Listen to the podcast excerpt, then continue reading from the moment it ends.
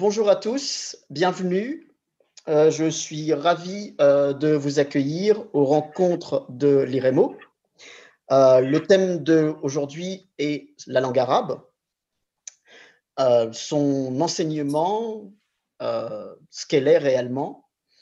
Et pour cela, nous sommes quatre aujourd'hui. Fatima Méziane, tout d'abord, qui est inspectrice d'académie, inspectrice pédagogique régionale de l'arabe, professeure agrégée. Elle a travaillé au sein de l'Agence pour l'enseignement français à l'étranger au Maroc. Elle a enseigné à l'Université Paul Cézanne et elle est formatrice à l'Institut du monde arabe.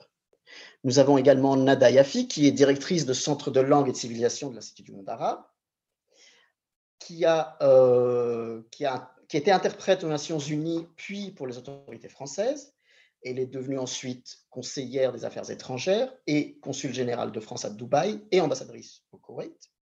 Elle a beaucoup travaillé, beaucoup écrit sur l'enseignement de la langue arabe en France. Et enfin, Nabil Wakim, qui est journaliste au Monde, qui a occupé plusieurs postes ces 15 dernières années, notamment rédacteur en chef, chef du service politique, et qui vient de publier un livre qui s'intitule L'arabe pour tous, que je vous montre, et qui traite justement de la question de l'enseignement de la langue arabe en France et de toutes ces images qui collent à cette langue et qui essaie justement de démonter un petit peu tout cela à travers non seulement une enquête qui est euh, extrêmement fouillée, mais aussi un récit très intime et, très drôle. Donc, euh, la façon dont on va procéder euh, chaque interlocuteur va parler pendant une quinzaine, une vingtaine de minutes. On va commencer par Nabil, justement, qui va euh, nous parler de cette euh, redécouverte de la langue arabe. C'est une espèce de, de langue de lait qu'il a perdue à l'enfance. Pourquoi il l'a perdue Comment est-ce qu'il essaie de la retrouver? Et puis, à travers de cette quête, justement, on part un petit peu à la recherche et à, la compréhension de, ce qui se, de l'enseignement de cette langue en France. Puis ensuite, euh, Nada Yafi euh, va nous parler de, euh, des spécificités de cette langue, de, sa richesse, de ce qui en fait justement quelque chose d'important à acquérir. Et ensuite, Fatima va nous parler des spécificités de l'enseignement en France, de comment on enseigne cette langue euh, pour justement essayer de mieux comprendre comment on enseigne cette langue dans l'école de la République, cette langue vivante, euh, et pour aussi un peu euh, démonter quelques idées reçues. Donc je vais laisser la parole à Nabil. Après ces trois présentations, nous allons recevoir des questions et nous allons y répondre en direct. Bonsoir. Euh, merci beaucoup, Victor, pour cette présentation. Merci à l'IREMO de nous accueillir. Bonsoir à toutes et à tous. Euh, je vais essayer de, commencer par euh, vous expliquer, vous raconter comment est né ce livre. il est né d'une forme de double démarche, une démarche à la fois intime, personnelle, qui me poursuit d'une certaine manière depuis longtemps, et puis une démarche plus politique, avec ces questions qui nous traversent encore là, ces dernières semaines sur la question de la place de la langue arabe en France. D'abord sur l'aspect personnel, sans faire, faire toute l'histoire, mais simplement pour raconter mon histoire à moi, qui est aussi celle d'autres enfants issus d'immigration, comme on dit. moi, je suis né à Beyrouth et je suis venu en France quand j'avais 4 ans, et l'arabe est ma langue maternelle. c'est la langue dans laquelle je suis né, la langue qu'on m'a parlé enfant, la langue que me parlaient mes parents, mes grands-parents. Et puis, quelque part, entre mes 4 ans et mes presque 40 ans, eh ben, j'ai perdu l'arabe en cours de route. Alors évidemment, ça ne se fait pas du jour au lendemain, mais quelque part, l'arabe a pris de moins en moins de place dans ma vie. Et je me suis retrouvé un jour journaliste à devoir me justifier de ne pas parler l'arabe, un jour en voyage au Liban à ne pas savoir répondre à un chauffeur de taxi, à ne plus jouer avec mes cousins avec qui je jouais enfant. Et, et je me suis dit, mais en fait, qu'est-ce qui m'est arrivé? Est-ce que l'arabe est coincé dans un coin de ma tête? Est-ce qu'il y a un disque dur quelque part qu'il faut réactiver par une formule magique pour pouvoir retrouver cette langue cachée? Ou bien est-ce que c'est possible de perdre cette langue maternelle que pourtant mes parents me parlent encore lorsque je, leur rends visite, pas assez souvent à leur goût?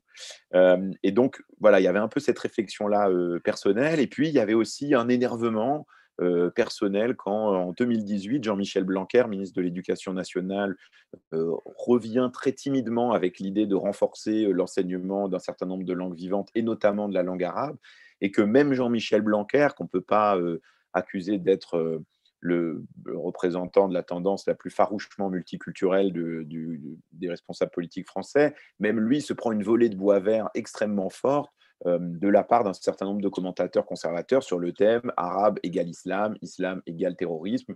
Euh, voilà. Et donc, là, je suis très en colère ce jour-là et je me suis dit, bon, c'est quand même pas possible, on n'arrive pas à avoir euh, ce débat-là. Et donc, euh, j'ai essayé de remonter ce double fil-là, d'essayer de comprendre pourquoi, euh, pour moi, l'arabe, j'avais un rapport si compliqué que ça à l'arabe, et d'essayer de comprendre si ça ne concernait que moi ou si d'autres personnes qui étaient dans ma situation étaient aussi concernées. Et puis j'ai essayé aussi de remonter dans le livre euh, l'histoire récente de ces polémiques et ces difficultés sur la langue arabe en France. Alors, d'une certaine manière, ce que j'ai appris en, écrivant ce livre, c'est d'abord que j'étais pas tout seul et en allant voir d'autres euh, enfants issus de l'immigration, devenus souvent des parents euh, issus de l'immigration, bah, je me suis rendu compte qu'il y avait beaucoup de gens dont on estimait qu'ils avaient réussi, avec là aussi les guillemets de rigueur dans la vie, des, anciennes ministres, des journalistes, des chercheurs, des artistes, des écrivains, des réalisateurs, etc., et qui viennent du monde arabe et qui avaient aussi ces mêmes interrogations vis-à-vis -vis de la langue arabe et interrogation qui, d'une certaine manière, pour moi, s'est traduite en deux temps. D'abord, quand j'étais enfant et adolescent, une forme de honte de la langue arabe, langue arabe que moi j'associais à quelque chose de désagréable, y compris à l'oreille, quelque chose de honteux que j'avais pas envie d'entendre parler dans la rue, que je n'avais surtout pas envie de parler lorsque j'allais en vacances au Liban. et, d'autres enfants de l'immigration m'ont raconté la même histoire au Maroc, en Algérie, de ces mois d'été passés à devoir écouter de l'arabe et à ne pas vouloir participer à ce jeu-là et puis plus tard dans ma vie, ça a été la honte de ne pas parler l'arabe. Et encore aujourd'hui, cette honte de, comme je le disais, d'arriver à l'aéroport de Beyrouth et de ne pas savoir répondre aux militaires à l'entrée simplement à des, à des questions évidentes d'aéroport. Cette honte aussi en tant que journaliste de me retrouver aujourd'hui au monde, je couvre le secteur de l'énergie, je parle beaucoup, j'écris beaucoup sur le pétrole.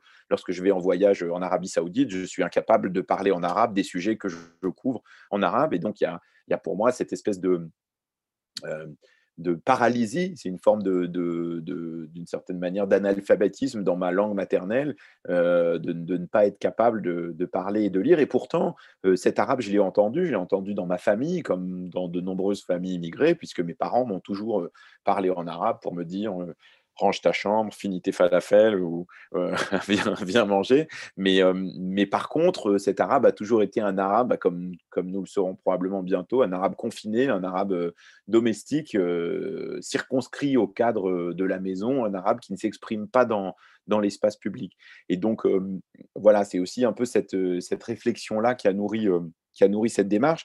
Et puis, euh, dans cette démarche-là, il y avait aussi une question qui, je pense, traverse beaucoup euh, d'entre nous. Là aussi, je mets nous avec de grands guillemets, mais euh, je me suis rendu compte en écrivant ce livre qu'en réalité, les arabophones sont parmi les immigrés qui transmettent le moins leur langue à leurs enfants.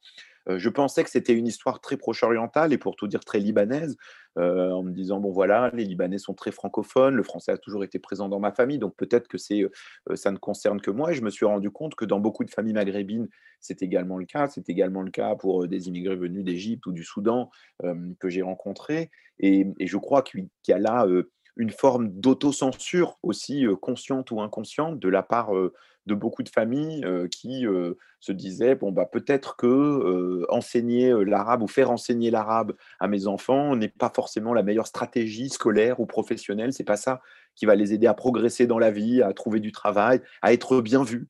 Et, et, je me suis rendu compte dans l'écriture de ce livre que pour moi aussi, le fait d'avoir mis l'arabe de côté, de, de, repousser cette part d'arabité en moi peut-être, c'était aussi un exercice d'intégration dans un univers français dans lequel bah, la langue arabe a mauvaise réputation.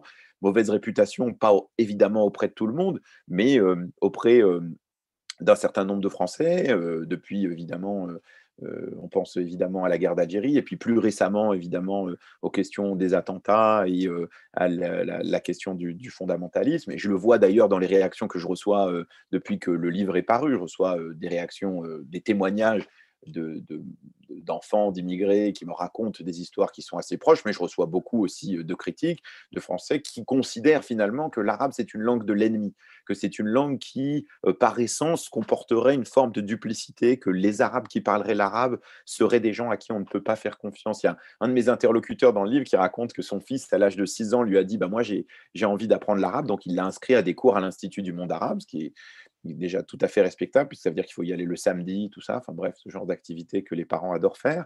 Mais, mais il dit, en même temps, euh, en société, je n'assume pas euh, toujours de dire que mon fils apprend l'arabe. Alors que s'il apprenait le, japonais, tout le monde me dirait, oh là là, quelle ouverture d'esprit, c'est formidable. Mais en fait, je me dis que euh, si je raconte ça, on va me prendre pour un communautariste ou, ou pire, et donc je, je, ne le dis pas. Et donc je crois qu'il y a aussi, d'une certaine manière, cette forme d'autocensure qu'il faut interroger. Peut-être Fatima Médiane reviendra euh, euh, sur ce qui se passe dans l'éducation nationale, mais dans euh, les discussions que j'ai pu avoir avec un certain nombre d'enseignants ou de parents d'élèves, je me suis rendu compte, et c'était pour moi surprenant, que même, quand des classes d'arabe s'ouvrent dans des établissements scolaires, il n'est pas toujours évident que les parents décident d'y mettre leurs enfants parce qu'ils se disent, bon, est-ce qu'ils vont pas se retrouver dans une classe d'arabe pour les Arabes, sous-entendu peut-être les mauvais élèves euh, Est-ce que ça va les empêcher d'avoir un bon parcours scolaire ensuite euh, Voilà, donc il y a toutes ces questions-là qui évidemment euh, arrivent dans ce sujet de la transmission, et je pense qu'il est très important dans les débats actuels. je crois qu'il y a aussi des histoires de génération c'est-à-dire que la génération des immigrés qui sont nos parents, qui sont venus peut-être dans les années 70, 80, voilà, ils ont fait un certain nombre de choix d'intégration qui leur appartiennent. maintenant, la génération des gens qui, comme moi, alors moi je ne suis pas né en France, mais beaucoup de mes amis issus de l'immigration, comme on dit, sont nés en France, ils ont grandi en France, ils ont un rapport avec ce patrimoine, cette culture d'origine qui est complexe. et puis ils ont, moi aussi, ben voilà, maintenant on a des enfants, et donc qu'est-ce qu'on va leur transmettre? Moi, j'ai une fille qui a 5 ans et ça a été pour moi un des moteurs pour écrire ce livre parce que quand elle est née, je me suis dit, ben, j'aimerais bien qu'elle parle l'arabe. Et puis, je me suis dit, mais en fait, c'est très difficile finalement de parler une langue que je ne parle pas moi-même. Donc, évidemment, j'ai fait comme ferait n'importe quel arabe. J'ai demandé à ma maman et je lui ai dit, bah, t'as qu'à lui parler en arabe, comme ça elle apprendra. Et puis elle m'a regardé avec des gros yeux, elle m'a dit certainement pas, règle tes problèmes toi-même. Et, et, je me suis rendu compte que c'était évidemment pas évident. Et je me suis dit, bah, quand même, même si elle ne sera jamais bilingue en arabe, ou alors elle le sera le jour où elle fera le choix de le faire. Mais j'ai envie, moi aussi, de lui transmettre cette part de mon patrimoine euh, culturel, de mon patrimoine linguistique, euh, même si euh, l'arabe que je comprends et que je parle un peu est loin d'être parfait et qu'il est cabossé, bah, c'est quand même mon arabe. Et, cet arabe, il est en perpétuelle évolution. Et je crois que finalement, dans l'ensemble de la société française, c'est un peu la même chose. C'est-à-dire que notre arabe commun, l'arabe qui est parlé en France, les arabes qui sont parlés en France, ils font partie de notre histoire commune, et ce depuis très longtemps. Euh, on dit qu'il y a environ 4 millions d'arabophones en France, c'est quand même euh, la deuxième langue parlée dans ce pays. Et pour autant, euh, il y a cette mauvaise image, ces stéréotypes, ces amalgames qui subsistent, cette difficulté aussi à faire progresser l'enseignement de l'arabe dans les institutions, et, et, je crois aussi des polémiques et une vision dans le champ politique qui reste extrêmement caricatural. Et d'ailleurs, ce que j'essaye d'explorer un peu dans mon livre, c'est que ces dernières années, ce discours-là s'est énormément durci. on en a fait aujourd'hui, on en voit la vision la plus, je dirais, caricaturale quand on a un maire Front National comme Robert Ménard qui tweet de manière scandaleuse et ignoble après l'assassinat de Samuel Paty, il tue nos enseignants, nous on veut leur apprendre l'arabe personne n'ayant jugé bon de lui dire que l'assassin en question était né à Moscou. Euh, on ne débat pas de l'enseignement du russe hein, ici. Euh, mais euh, voilà, on voit bien qu'il y, a une polarisation et une cristallisation très forte ces dernières années. Et c'est vrai qu'elle s'est accentuée. Alors, Nada Yafi, il, reviendra peut-être, mais on oublie que même Nicolas Sarkozy, pourtant pas le plus multiculturel de nos présidents, avait lancé des assises d'enseignement de la langue arabe, que ces débats-là ont existé aussi sous Jacques Chirac, que quelqu'un comme Jean-François Copé, là aussi, pas forcément quelqu'un dont on pourrait penser qu'il est engagé sur cette question défend depuis longtemps l'enseignement de l'arabe. C'est-à-dire qu'il euh, y a eu une tradition française, y compris dans le champ politique, de, réfléchir à la richesse de l'arabe, à la force que ça peut apporter, pas simplement sur le plan culturel, bien évidemment, il y a aussi là derrière des interrogations et des, des orientations économiques, bien sûr, d'évolution professionnelle pour un certain nombre de gens. Mais ces dernières années, et particulièrement, je dirais, ces cinq dernières années, tout ça a été balayé, probablement aussi dans la suite des attentats terroristes qui ont eu lieu sur le sol français, les tentatives de réforme portées par Najat Vallaud-Belkacem lorsqu'elle était ministre en 2016 ont donné lieu à énormément de fausses informations, beaucoup de crispations, des idées fausses qui ont circulé comme l'idée que l'enseignement de l'arabe deviendrait obligatoire dès l'école primaire ce qui est évidemment absolument faux. Je, rappelle, mais je sais que Fatima Méziane reviendra sur ces questions-là, que dans l'enseignement secondaire, euh, il y a 14 000 élèves euh, qui apprennent l'arabe. Donc on est euh, plutôt dans le royaume de l'infiniment petit que dans le royaume de, l'invasion ou des concepts xénophobes du grand remplacement. Donc on voit que là, il y a des polémiques qui sont très dures. Je terminerai peut-être sur un point plus proche de nous dans l'actualité, qui est le discours qu'Emmanuel Macron a tenu le 2 octobre sur la notion de séparatisme au Muro. Et dans ce discours, il évoque l'idée de renforcer l'enseignement de l'arabe pour essayer de lutter, dit-il, contre le séparatisme. Alors je ne sais pas si c'est une bonne idée de lutter pour lutter contre le séparatisme. Ce qui est certain, c'est qu'on a vu là aussi des réactions extrêmement violentes euh, de la part d'un certain nombre de gens, y compris un ancien ministre de l'Éducation nationale qui est Luc Ferry, euh, qui euh, estime qu'enseigner l'arabe, d'une certaine manière, non seulement c'est enseigner l'islam, mais c'est former potentiellement de futurs terroristes. Je crois que c'était très grave qu'on en arrive là, et je suis content que ce soir on ait un espace de discussion pour pouvoir en débattre et progresser collectivement sur cette question, parce que je crois qu'il faut s'armer intellectuellement, euh, collectivement pour essayer de porter un autre discours sur la langue arabe, parce qu'au fond, euh, ce débat-là ne va pas partir, parce que les Arabes de France, les Franco-Arabes, je ne sais pas comment il faut les appeler, ils sont là, ils sont en France, ils sont là pour longtemps, et les enfants et les enfants de leurs enfants sont là pour longtemps. Donc on ferait mieux d'en faire une richesse collective et une force plutôt qu'un obstacle au fonctionnement de la société. Voilà, merci beaucoup. Merci beaucoup, Nabil. Euh, avant de passer la parole à, Nada, à, ou à Fatima d'ailleurs, je voulais juste rebondir sur euh, quelque chose que tu as, que tu as raconté. Euh, cette, accusation permanente de, d'un espèce de communautarisme caché lorsqu'on veut enseigner ou transmettre cette langue arabe. Il y a un pendant qui est, qui est très intéressant, qui est euh, que lorsque des Français qui n'ont aucun lien avec le monde arabe, aucune, euh, aucun ancêtre arabe, veulent transmettre, enfin veulent que leurs enfants apprennent cette langue, on leur euh, pose la question mais pourquoi donc? Que vas-tu donc faire dans cette galère?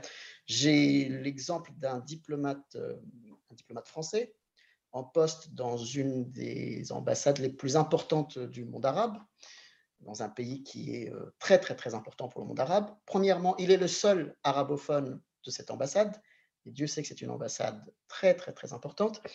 Deuxièmement, il souhaite que ses enfants apprennent l'arabe en France, et ses amis lui demandent tous, mais pourquoi?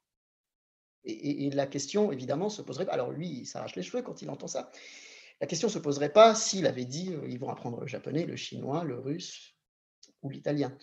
Euh, donc il y a ce, double paradoxe, c'est que quand ce sont des Français d'origine arabe qui veulent que leurs enfants apprennent cette langue, c'est du communautarisme, et quand ce sont des Français qui n'ont aucun lien avec le monde arabe, c'est une espèce d'excentricité euh, qui n'a aucun lieu d'être. Voilà, je ferme la parenthèse et euh, je passe peut-être la parole à Nada. Merci Victor. Et je voudrais remercier tout d'abord l'IREMO de nous donner euh, l'occasion de nous retrouver sur ce plateau virtuel pour prendre un peu de recul sur euh, ce que j'appelle l'hystérisation des débats à, laquelle on a assisté récemment et autour de la question de la langue arabe. Je suis heureuse de retrouver Victor Salama qui a contribué à l'ouvrage de Jacques Lang, euh, La langue arabe, trésor de France, qui est un très bel ouvrage.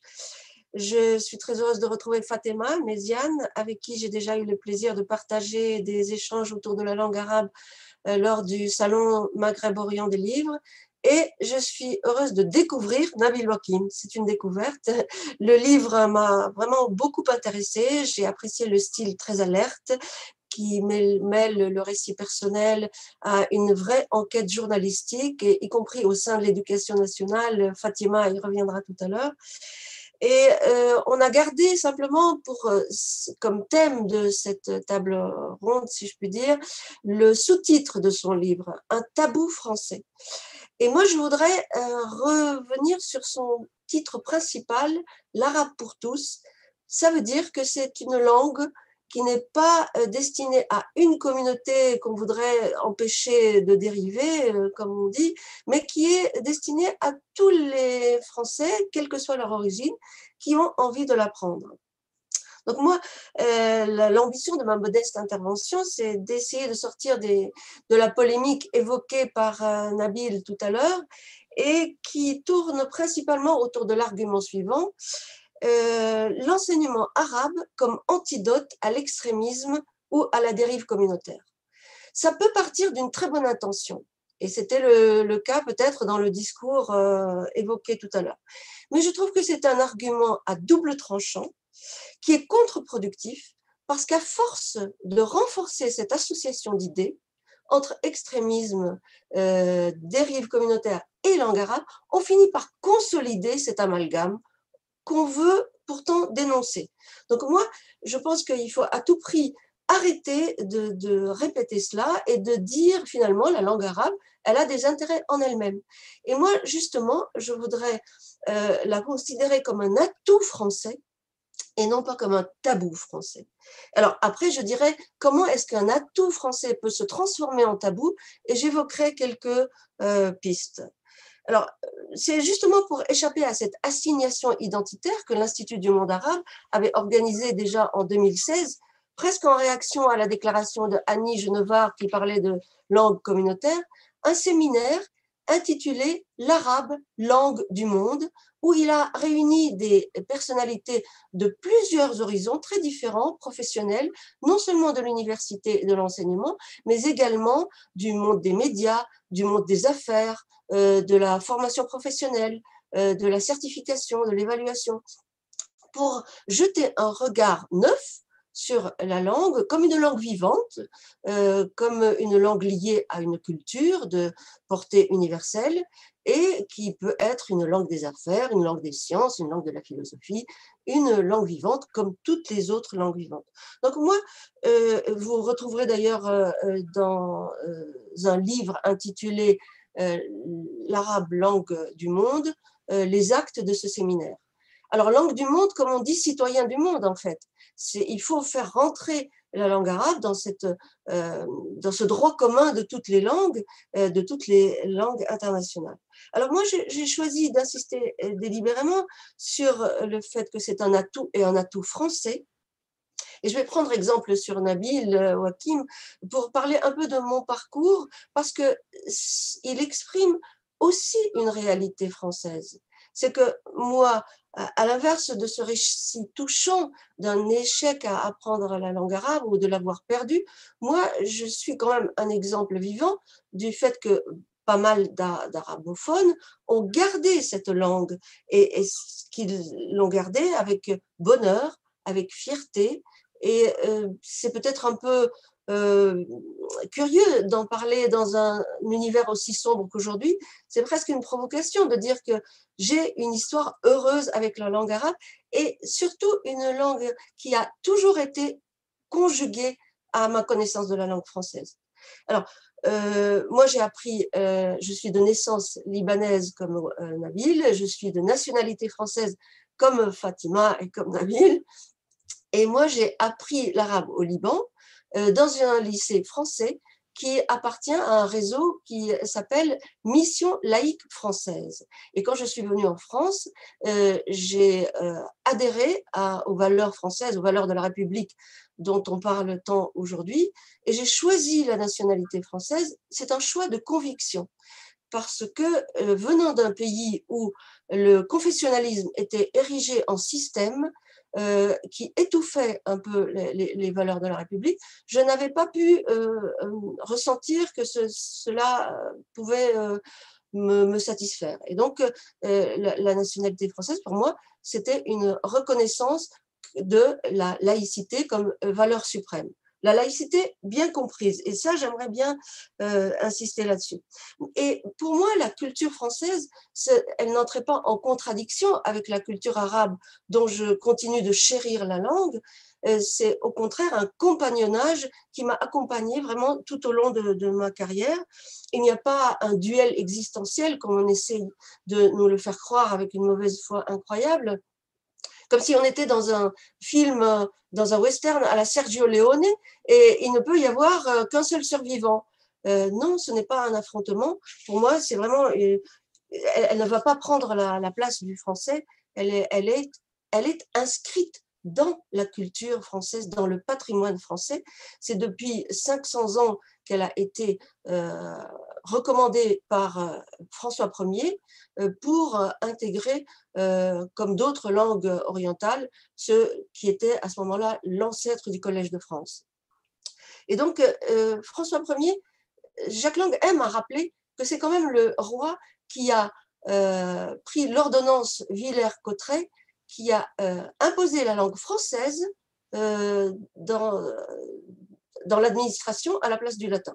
Donc, en même temps qu'il imposait la langue française, il recommandait euh, qu'on enseigne la langue arabe comme d'autres langues orientales. Donc, euh, pour moi, euh, après des, études de littérature française, c'est grâce à la langue arabe qui était combinée à la langue française que j'ai pu faire une formation d'interprète de conférence, obtenir un diplôme qui m'a aidé à sillonner le monde avec ce métier d'interprète à rencontrer des gens de tous horizons, à, vraiment euh, certaines personnes que j'ai croisées étaient vraiment extraordinaires. Donc, euh, c'est aussi grâce à la langue arabe combinée à la langue française que j'ai pu euh, me présenter au cadre d'Orient, concours du cadre d'Orient du, Quai d'Orsay et devenir diplomate française. j'ai pu moi-même représenter la France à l'étranger ou dans certains pays arabes, euh, j'organisais une fête de la francophonie, parce que la francophonie, c'est justement la diversité linguistique, c'est la devise même de la francophonie. Et en fait, c'est la langue arabe qui m'a fait me retrouver aujourd'hui dans un, institut qui est unique au monde, qui est l'Institut du, monde arabe, mais qui est une institution franco-arabe qui fait le lien entre les cultures et qui est vraiment euh, unique euh, par toutes ces activités qui sont multiples. Il y a un musée extraordinaire, il y a une bibliothèque somptueuse, il y a euh, des, toutes sortes d'activités, de, des concerts, des expositions, des débats d'idées, des, projections de films, une édition d'un ouvrage, Arabrama, que sais-je, et aussi des cours de langue arabe où nous avons des gens de toutes origines nous donnons des cours de, de, l'âge de 5 ans jusqu'à pas d'âge. Donc, on a des personnes qui inscrivent leurs enfants qui, ne, qui sont totalement françaises, qui n'ont aucune parenté, mais qui ont passé, par exemple, une certaine partie de leur vie à aller dans un pays arabe et qui ont envie de garder ce lien et que leurs enfants parlent l'arabe. On a aussi des, des, étudiants qui viennent de, euh, l'université Sorbonne qui est voisine euh, du campus de Pierre et Marie Curie, des, étudiants de sciences qui viennent par curiosité. Alors certains sont arabo-descendants, d'autres non. Euh, donc nous avons une très très grande variété. Et là, nous enseignons également euh, l'arabe à la fois moderne standard, qui vient de l'arabe classique mais modernisé, et les dialectes. Donc de même que l'arabe ne se, comment dire, n'est pas dans une confrontation avec la langue française, il n'est, l'arabe que nous enseignons n'est pas non plus dans une confrontation avec les dialectes. Et c'est ça, c'est un faux problème. C'est une, là aussi, c'est l'idéologie qui euh, se mêle euh, d'instrumentaliser cette question. Alors, euh, moi, je, dirais que c'est un patrimoine français parce qu'il y a eu, comme je le disais, toute une histoire de compagnonnage entre le français et l'arabe en France même. Euh, nous sommes le pays qui euh, très tôt a enseigné à l'INALCO en 1795 la langue arabe.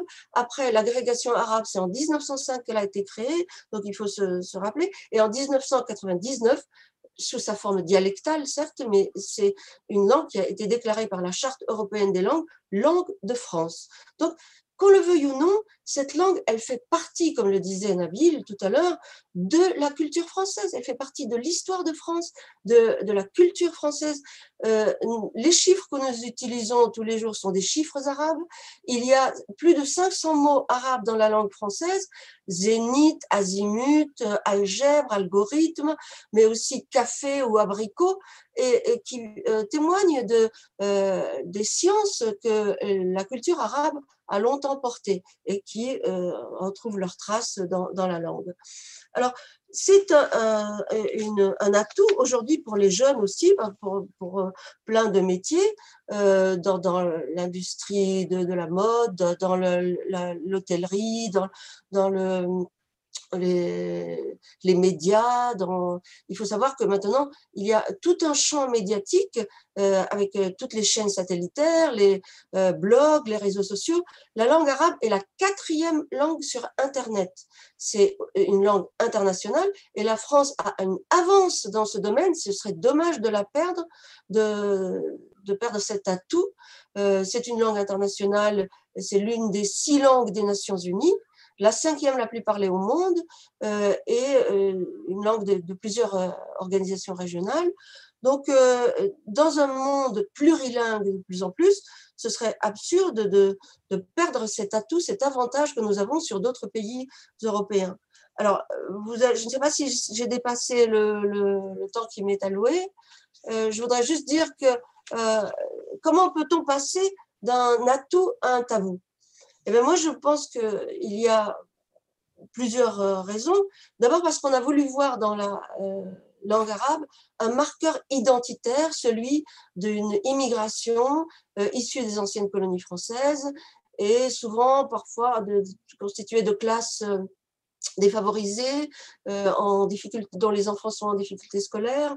Donc, il y a ce regard-là, mais une langue, c'est d'abord euh, un outil de communication, ce n'est pas uniquement un marqueur identitaire. On n'est pas et, et l'amalgame, c'est pour cela que l'amalgame euh, langue religion me gêne énormément parce que l'arabe, euh, on l'a répété un million de fois, je ne sais pas s'il faut encore le redire, ce, n'est pas la langue des musulmans uniquement, c'est la langue des chrétiens d'Orient, c'est la langue des juifs séfarades dans les pays arabes, c'est la langue de grands penseurs juifs comme Maïmonide, né à Cordoue au XIIe siècle, qui a écrit l'un de ses plus importants ouvrages avec le Guide des égarés sur la théologie judaïque. C'est les chrétiens d'Orient, ils organisent leur messe en arabe, comme le disait Nabil dans son livre.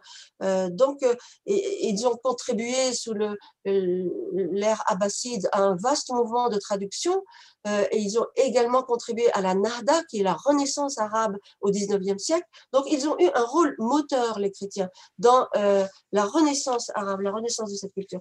Donc, il y a une instrumentalisation de cet amalgame langue-religion parfois euh, par ignorance, parfois cette instrumentalisation est délibérée parce que on utilise la peur et, la peur c'est un moteur puissant euh, et ce que Jacques Lang appelle les marchands de peur, eh bien ces marchands ils engrangent des bénéfices euh, en période électorale en agitant ce spectre de, de l'extrémisme voilà. Et, puis, il y a une spécificité française, c'est vrai, c'est un pays qui a acquis de haute lutte euh, la laïcité dans un bras de fer avec l'Église, donc il ne veut pas revenir à une incursion du religieux dans le, dans, le champ public.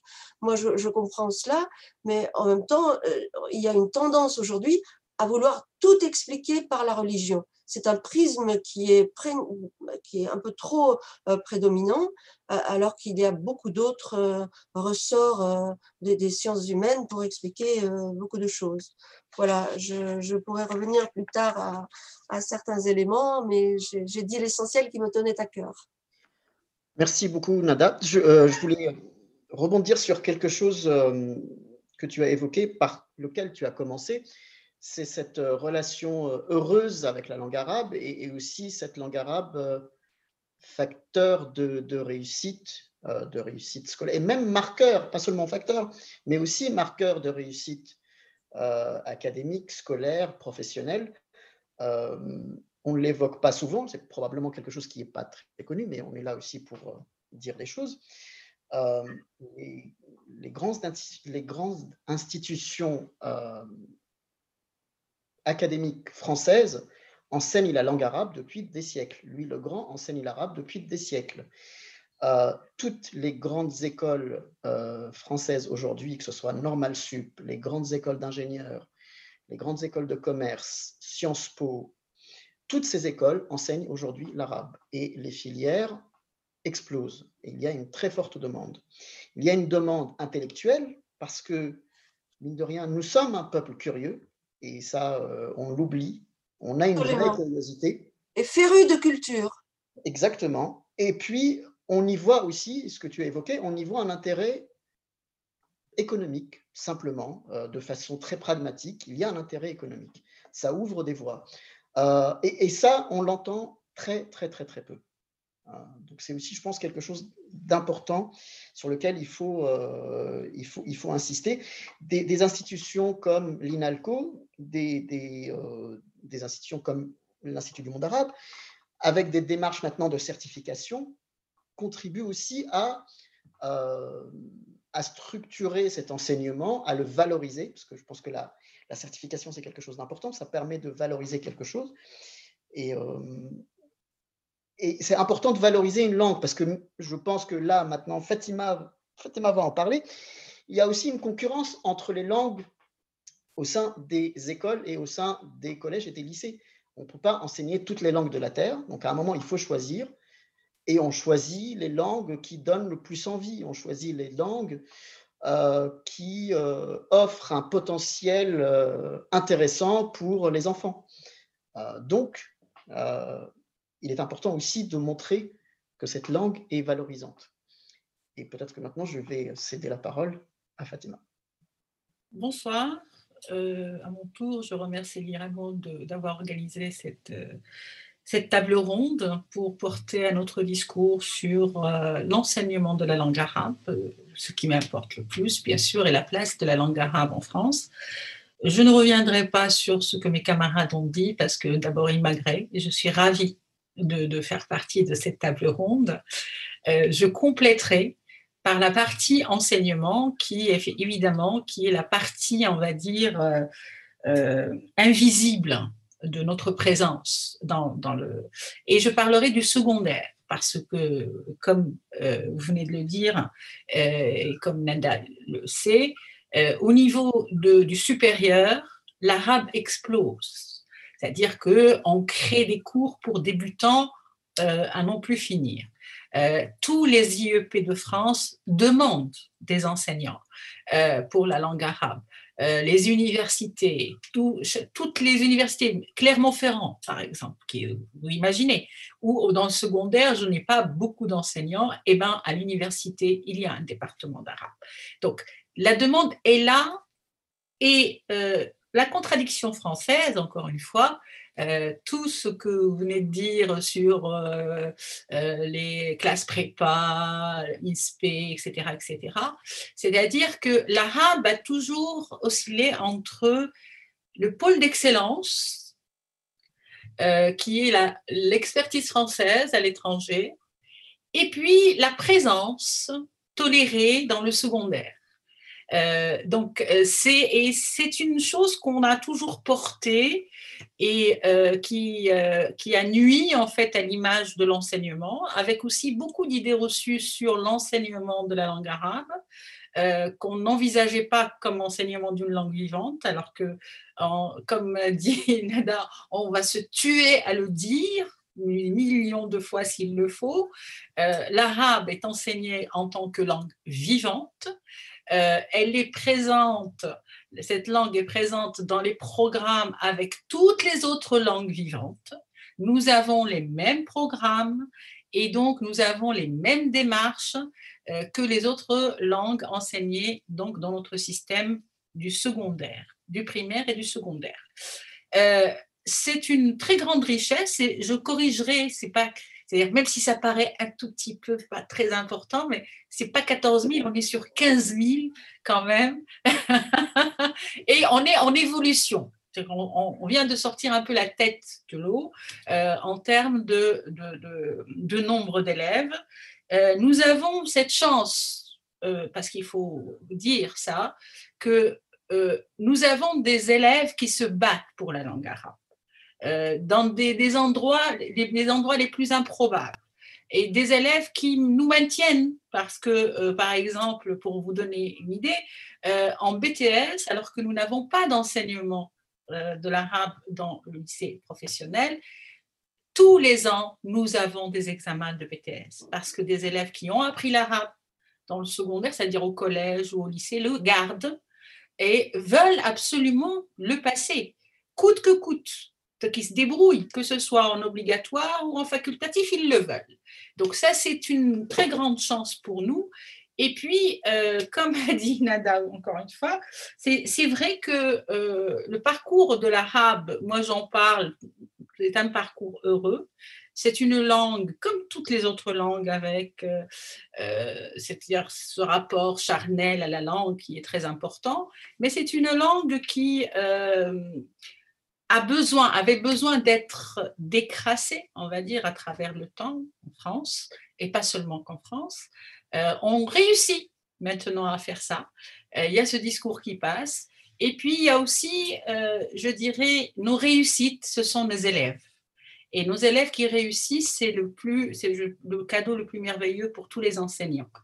Alors, pour le système, donc, et c'est là où je ne vais pas revenir sur les polémiques, mais euh, l'enseignement de l'arabe dans le secondaire a pâti d'une désinformation euh, qui a été, euh, je veux dire, lorsque Madame Valo Belkacem a parlé de, changement, en fait, de, rénovation, on va dire, elle parlait d'un dispositif qui est en dehors de l'enseignement du secondaire et qui est historique et qui a existé pas seulement que pour la langue arabe. Il a existé pour, c'est ce qu'on appelait langue et culture d'origine, qui a existé depuis les années 70 avec tous les pays d'émigration. Euh, donc, dans ce dispositif, il y avait l'espagnol, le portugais, l'italien, euh, donc le croate, le serbe, euh, le turc, et puis l'arabe était représenté par les trois pays du Maghreb, la Tunisie, le Maroc et l'Algérie. Ce dispositif étant là, il est en dehors du temps scolaire, d'abord. Il est dans le primaire. Et euh, de toute manière, aujourd'hui, il est arrêté, il est stoppé. C'est en négociation partenariat avec les États en question. Et donc, on a décidé, enfin, l'État français a décidé d'arrêter ce dispositif pour passer à autre chose parce que, de toute façon, il n'était pas, même si il y avait beaucoup d'élèves qui euh, s'inscrivaient, euh, il était plus compatible avec ce que nous, on voulait faire de l'enseignement des langues vivantes. Par contre, dans le secondaire, et c'est là où je reviens à ce qu'a dit Nabil Hakim tout à l'heure, c'est que euh, pour qu'une langue soit enseignée, il faut qu'elle soit demandée. Donc, euh, à partir du moment où des parents, qu'ils soient d'origine arabe, arabo-descendante, ou pas, euh, ne voit pas dans cette langue une langue vivante ou qu'elle est concurrente avec un parcours de réussite, il ne la demande pas. Alors, ceux qui la demandent, par contre, et c'est en ça que je rentre en ligne de compte, c'est-à-dire où l'institution entre en ligne de compte, euh, nous assurons la continuité pédagogique. Mais pour ça, nous faut une demande. Et quand la demande est là, c'est-à-dire je vous assure que les élèves s'accrochent. Les parents aussi aujourd'hui. Et je leur suis très reconnaissante parce que, effectivement, ils demandent. Il n'y a, pas, a pas de rejet de la part de l'institution. Je veux dire, dans tous les rectorats et dans toutes les académies dont je suis responsable, il y a effectivement euh, de l'écoute. On veut la diversité, on veut cette diversité. Mais cette diversité nécessite aussi un projet. Et ce projet, c'est ce pourquoi nous travaillons dans l'inspection, c'est-à-dire qu'on voudrait que vraiment, et on le veut et on le fait, euh, que cette langue vivante soit enseignée dans une continuité pédagogique qui offre à nos élèves l'envie de réussir et qu'elle ne soit pas stigmatisée, ni une langue d'identité, ni une langue d'origine. Ils ont le temps de faire ce qu'ils veulent avec cette langue plus tard.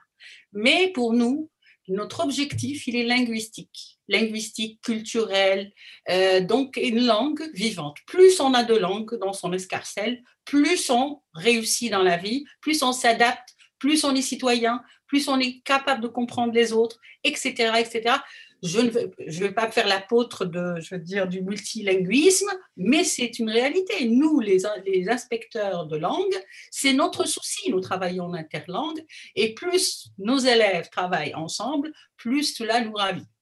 Donc, dans le système, donc au collège, les élèves peuvent demander la langue arabe comme langue vivante. Donc, vous le savez, nous avons trois, la possibilité de choisir trois langues vivantes dans le parcours scolaire comme langue vivante première, très rarement, parce que l'anglais a pris la place et donc aucune langue ne vient en fait concurrencer l'anglais au niveau de la première langue.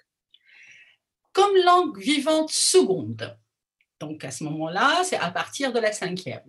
Mais nous avons des dispositifs qui sont des dispositifs que nous appelons d'excellence, et c'est ce vers quoi nous nous dirigeons, c'est ce qu'on appelle des sections orientales, des sections internationales, des sections euh, donc euh, méditerranéennes, qui font que euh, à partir de la sixième, les élèves peuvent demander l'arabe avec un projet, donc le projet fait avec les enseignants ensemble, et l'enseignement d'une discipline qu'on appelle non linguistique dans la langue de la section. Ben, je ne vous parle pas seulement de l'arabe, c'est-à-dire c'est un dispositif qui est présent pour beaucoup, pour pas toutes les langues, mais beaucoup de langues. Et l'arabe est dans ces langues, par exemple en section internationale, nous sommes présents euh, dans presque toutes les académies.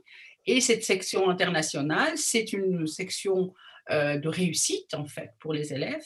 Nous avons plus d'heures dans l'enseignement et euh, à partir de quand le collège est terminé, qu'on arrive bien sûr en, lycée, donc il y a la possibilité de choisir une troisième langue, c'est la langue, comme on dit, C aujourd'hui, puisqu'avant on disait la, langue 3, maintenant on dit la langue C. Bon, voilà. Donc c'est dans le système, c'est notre présence. Nous sommes considérés comme une langue à faible diffusion, euh, eu égard le nombre d'élèves que nous avons. Mais c'est une question de toute façon de travail. Et comme je vous l'ai dit, c'est-à-dire nous, nous sommes très contents des 15 000 parce qu'on on, s'en sort. Et on a besoin aussi que euh, les sections s'ouvrent. Nous, nous, sommes en train d'ouvrir plusieurs sections.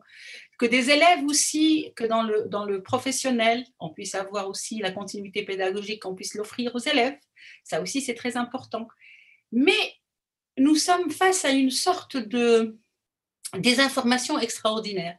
Je reçois tous les jours des courriels de la part de parents me posant des questions qui me paraissent évidentes et ils ne sont pas au courant que, par exemple, l'enseignement de l'arabe est présent dans le CNED, l'enseignement à distance. Que euh, je reçois des parents qui reviennent de l'étranger, des lettres qui me demandent qu'ils veulent continuer à ce que leurs enfants, et ce sont des franco-français, voilà. Ils ont l'expérience de l'expatriation ils veulent, comme vous l'avez dit, garder un lien avec cette culture et euh, pas seulement un lien identitaire. Euh, le, nous avons le, concours, le concours général dans lequel l'arabe est présent. Donc, il y a beaucoup de, de, de comment je vais dire ça, d'invisibilité, voulue ou pas voulue. Euh, il y a des évidences qu'il faut c'est ce que je n'arrête pas de dire, des évidences qu'il faut balayer. Plus rien n'est évident. Il faut rendre visible notre présence dans le secondaire, euh, donner envie aux enfants de choisir cette langue vivante. Euh, il y a une polémique qui est, comme a dit Nada, et je suis, on est d'accord là-dessus, c'est sur l'histoire des dialectes, la présence de l'arabe littéral et de dialectes.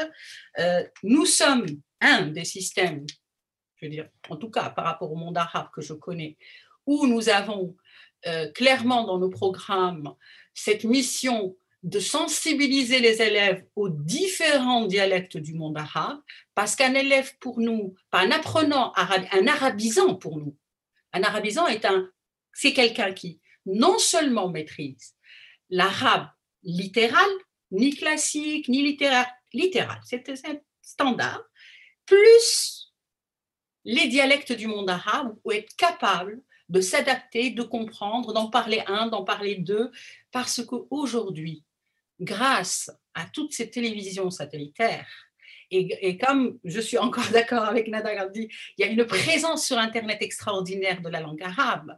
Euh, tout le monde écrit.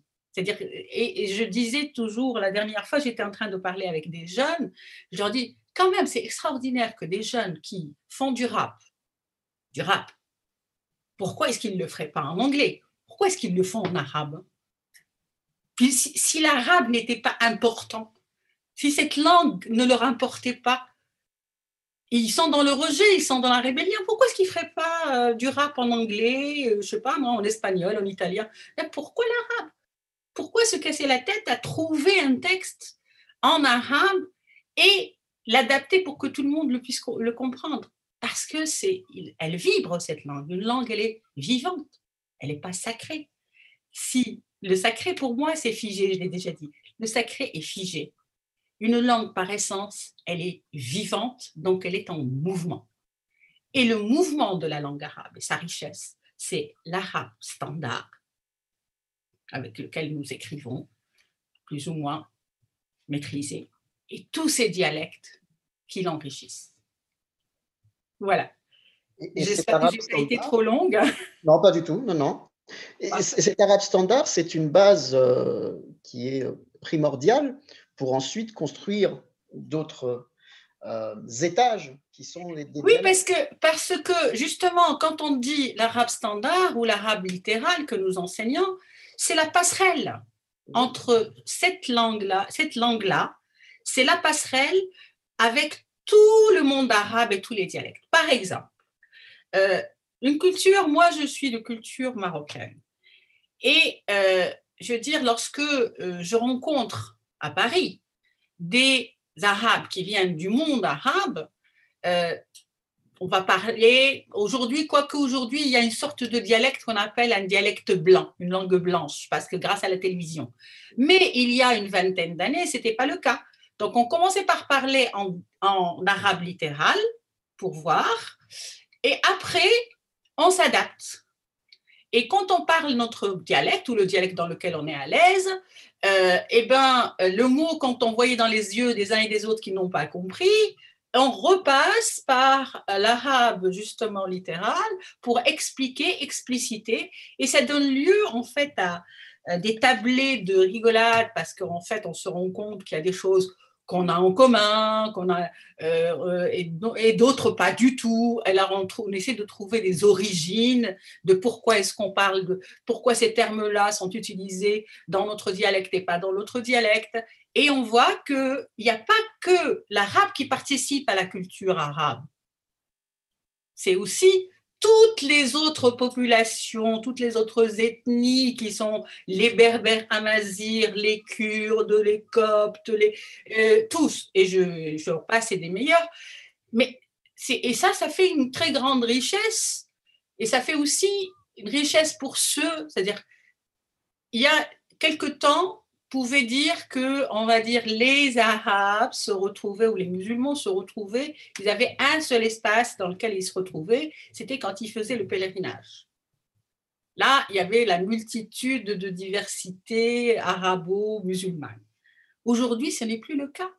Aujourd'hui, on se retrouve partout.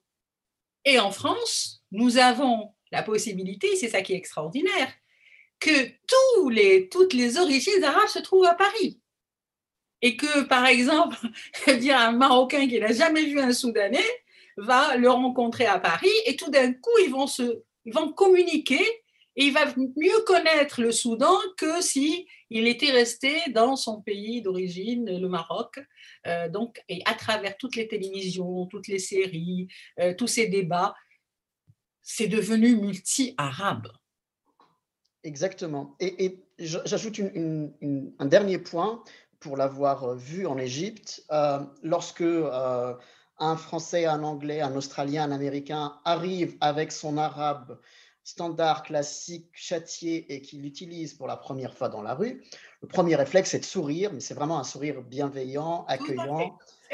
Parce que euh, on comprend que cette personne a fait l'effort d'apprendre la langue. Euh, mais en tout cas, en Égypte, je ne sais pas comment ça se passe euh, au Liban ou au Maroc ou en Tunisie, on lui répond instinctivement en égyptien. Et on fait, si la personne en face fait un pas, l'égyptien va en faire dix. Et je crois que c'est à peu près le cas dans tous les pays arabes. Tout à fait. Il n'y a, pas, a pas cette espèce de, je vais utiliser un mot provocateur, mais de justement de sacralisation de la langue arabe. On est extrêmement tolérant, extrêmement bienveillant vis-à-vis de la faute ou les fautes que font euh, ceux qui apprennent cette langue comme langue étrangère. On est ravis. Exactement. Un des jeux qu'on fait pour la journée mondiale de la langue arabe, c'est de projeter aux élèves des vidéos avec des personnes improbables euh, dans le, du monde, donc des Américains, des Suédois, des Danois, des Français, des Italiens qui parlent arabe et qui parlent arabe standard, littéral. Donc, en faisant cours, en, s'exprimant, en racontant leurs expériences, leur expérimentation, euh, pourquoi est-ce qu'ils, pour quelles raisons est-ce qu'ils aiment cette langue, pourquoi ils sont devenus interprètes, pourquoi ils sont devenus euh, traducteurs, pourquoi ils ont fait leur vie dans un pays arabe, pourquoi tout simplement ils l'enseignent, pourquoi ils, se sont, ils sont devenus enseignants de la langue arabe. Et euh, croyez-moi, sincèrement, les élèves, surtout les petits, au collège, avec des grands yeux ouverts comme ça, mais, mais, mais elle parle arabe Ben oui. Alors, je vais vous poser une dernière question avant de prendre les, questions du public. Je pense qu'il faut quand même un peu expliciter ça. Lorsqu'on parle de l'enseignement de la langue arabe euh, à l'école, que ce soit dans le hmm? primaire ou le secondaire, euh, de quoi parle-t-on exactement? Est-ce que Nada et Fatima, vous pouvez nous donner des exemples un peu des cursus? Parce que justement, la grande peur, et je vais me faire un peu euh, porte-parole euh, de tous ceux qui ont peur, c'est un, rôle que j'endosse euh, entre cœur.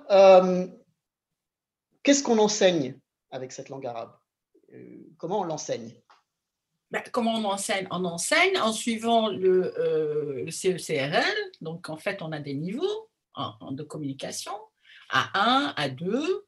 Et donc, on enseigne avec, on écoute, on va développer les compétences chez l'élève. Donc, donc, on a la vie quotidienne, se présenter, euh, être capable de, s'orienter dans son environnement, euh, avoir donc euh, c'est tout, tout ce, tout ce qu'on apprend dans une langue vivante. Une langue vivante, la première, la première, je dirais, le premier des objectifs, c'est de communiquer.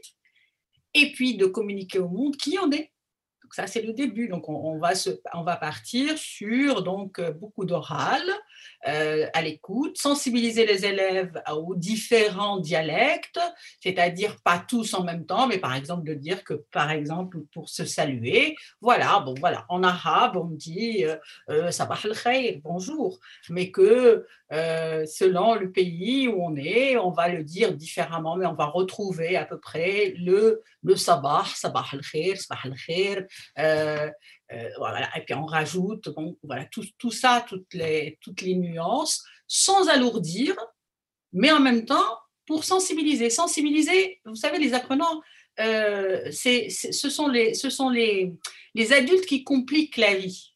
Parce qu'en réalité, celui qui apprend, qu'il soit jeune ou moins jeune, il est dans la position où il reçoit. Et ce qui est pire dans un enseignement, c'est en fait les explications inutiles, les explications interminables. Et notre enseignement en France est un enseignement je n'apprends que ce que je comprends, ce qui est absolument aberrant dans l'enseignement d'une langue.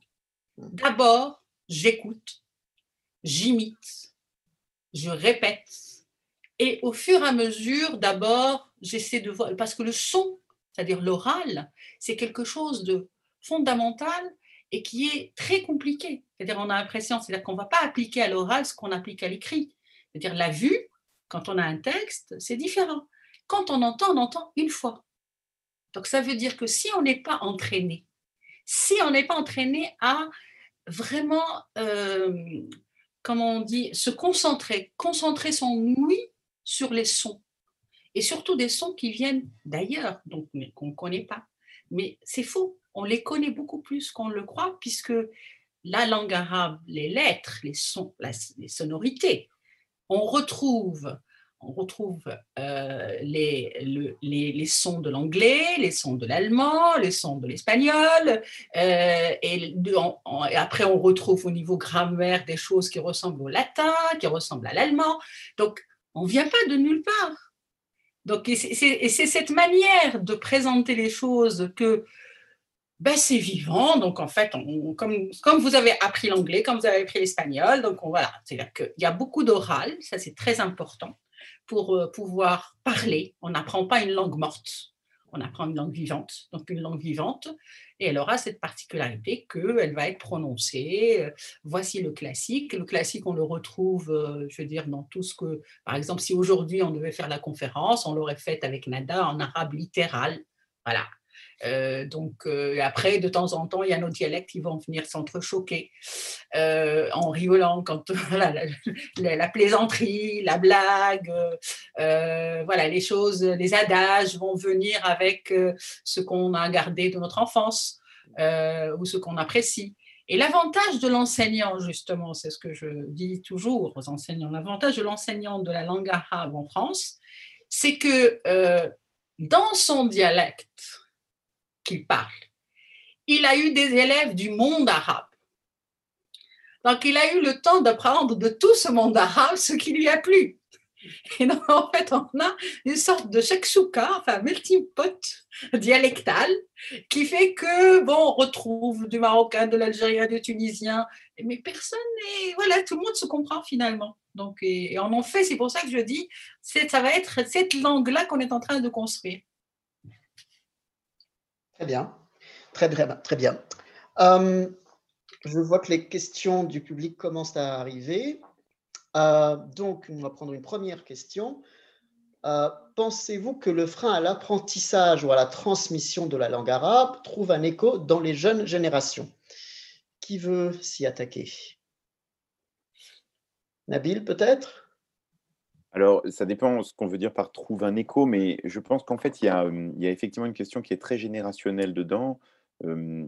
suivant qu'on parle de gens qui, sont, qui ont fait le choix eux-mêmes de venir en France et donc parfois le choix conscient de leur rapport avec la langue arabe, soit de la valoriser et de vouloir la conserver, soit au contraire de la mettre un peu sous le boisseau. Ensuite, il y a la question des générations des enfants de, ces immigrés-là. voilà, c'est plutôt mon cas.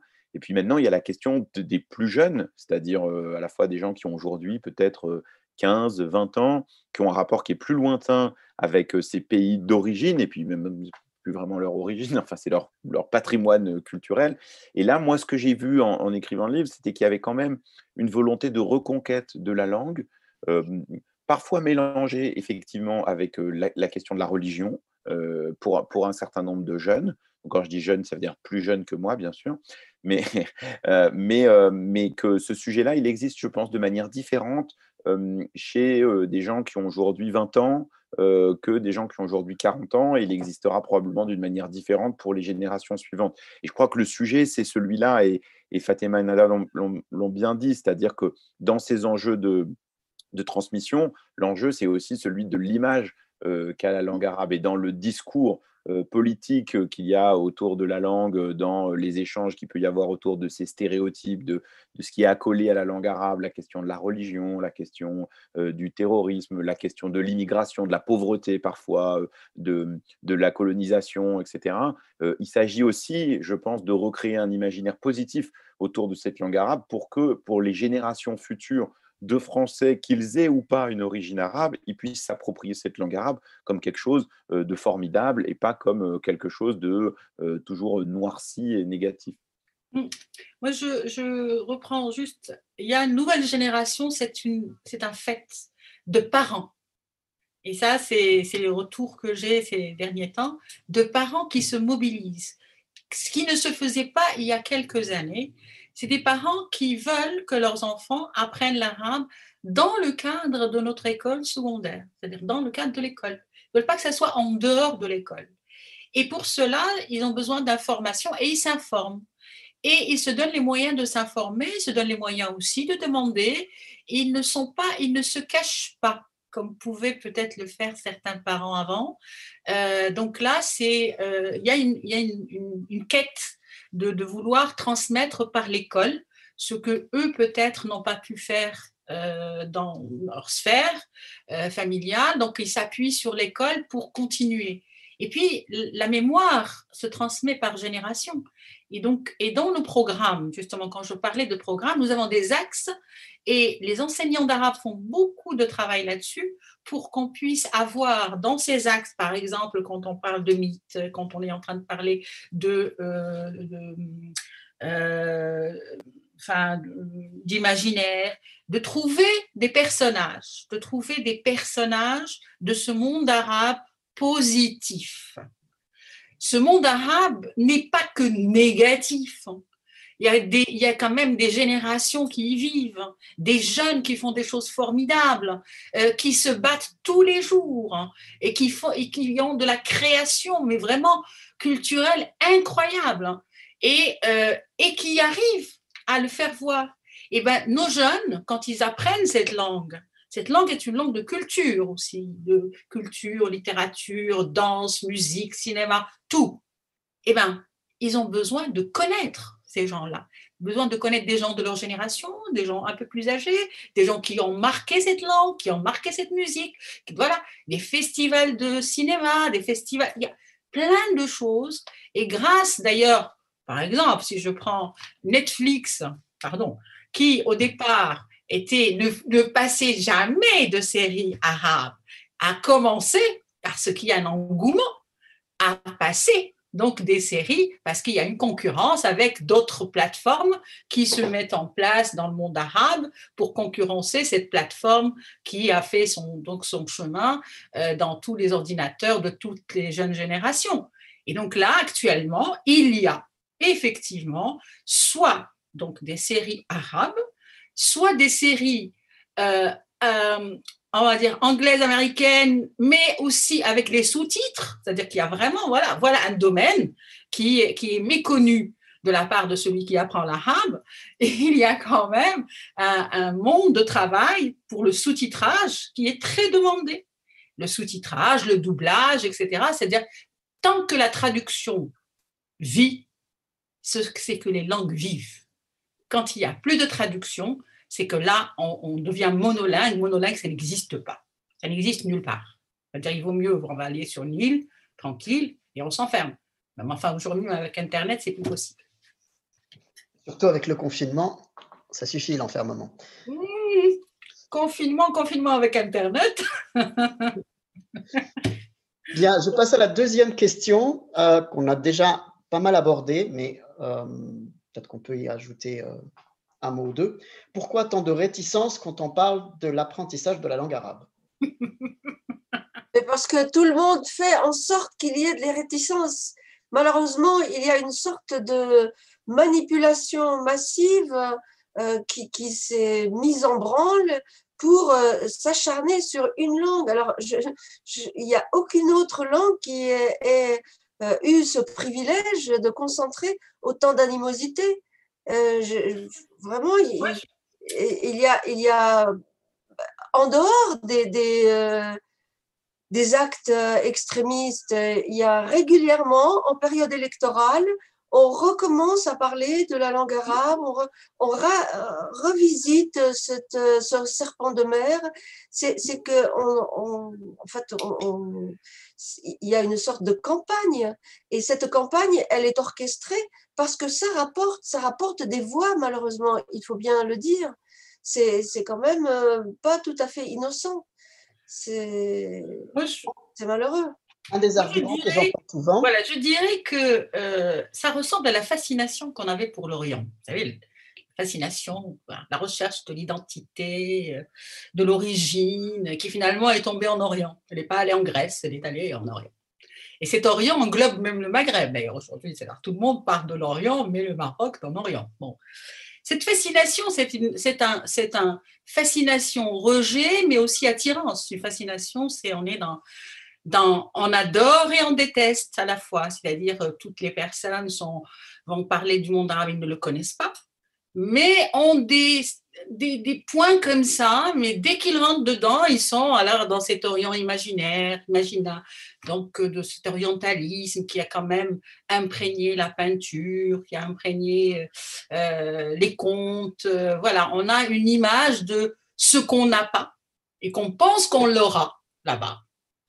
Et en fait, quand on va là-bas et quand on la parle, on dit, ah là, c'est pas possible. On m'a raconté des histoires. Et voilà, c'est-à-dire que l'imaginaire fait beaucoup de choses.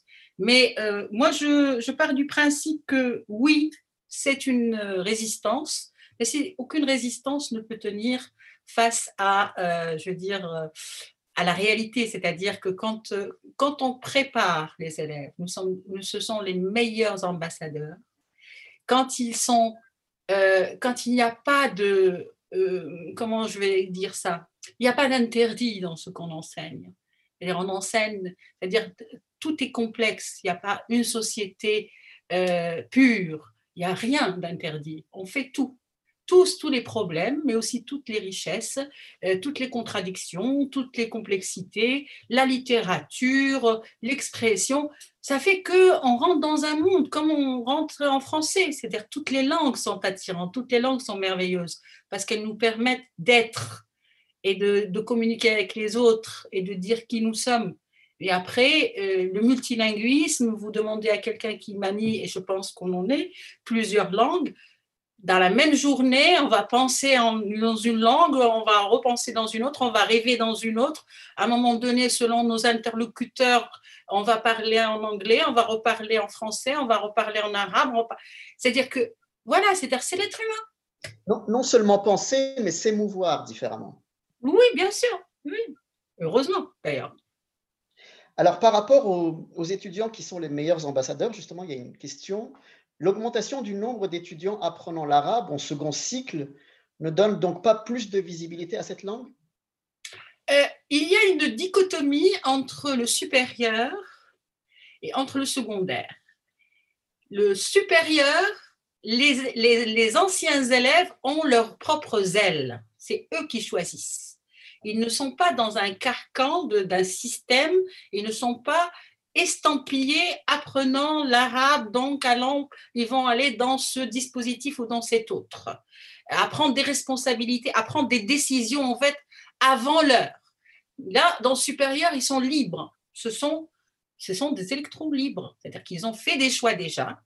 Euh, et que l'arabe qu'ils prennent toujours, souvent, c'est par par curiosité. D'ailleurs, mes souvenirs quand j'étais, quand j'enseignais à l'université, j'avais des, des, des, cours de découverte de la langue arabe plein à craquer. Tout le monde venait pour voir qu'est-ce que c'était.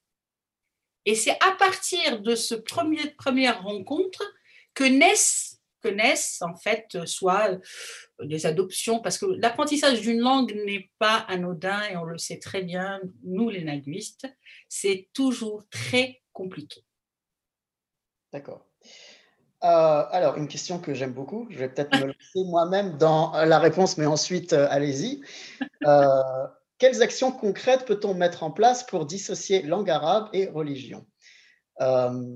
C'est pour ça que j'ai dit que j'aimais beaucoup. Bon, je, vais me lancer, mais ensuite, je, pense qu'on on aura tous très envie d'y répondre. alors, il est évident que la langue arabe a connu euh, son essor et a, été façonnée en grande partie grâce au Coran, c'est évident. Mais pas que, il y a eu la poésie, il y a eu d'autres choses. Et puis, l'expansion euh, des empires musulmans a permis justement d'étendre cette langue dans un des plus grands empires que la Terre ait connu. Une fois qu'on a dit ça, ben, on n'a pas dit grand-chose.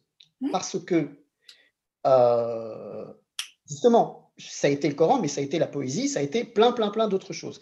Ça a été des termes très techniques pour légiférer, ça a été énormément de choses. Ça, c'est juste pour la, naissance, l'ancrage et l'expansion. Ensuite, penser que euh, les Arabes ne font que parler religion à longueur de journée, C'est vraiment mal, mal, mal les connaître. Et je, dis religion en général, religion au pluriel. Je m'appelle Victor et je suis arabe. Ça peut en surprendre certains, mais c'est euh, le cas. Je ne suis pas musulman. Il y a des dizaines de millions de personnes comme moi, des gens qui prient euh, en arabe, qui sont chrétiens depuis, euh, depuis des siècles et des siècles. Le premier livre imprimé en langue arabe était un livre chrétien.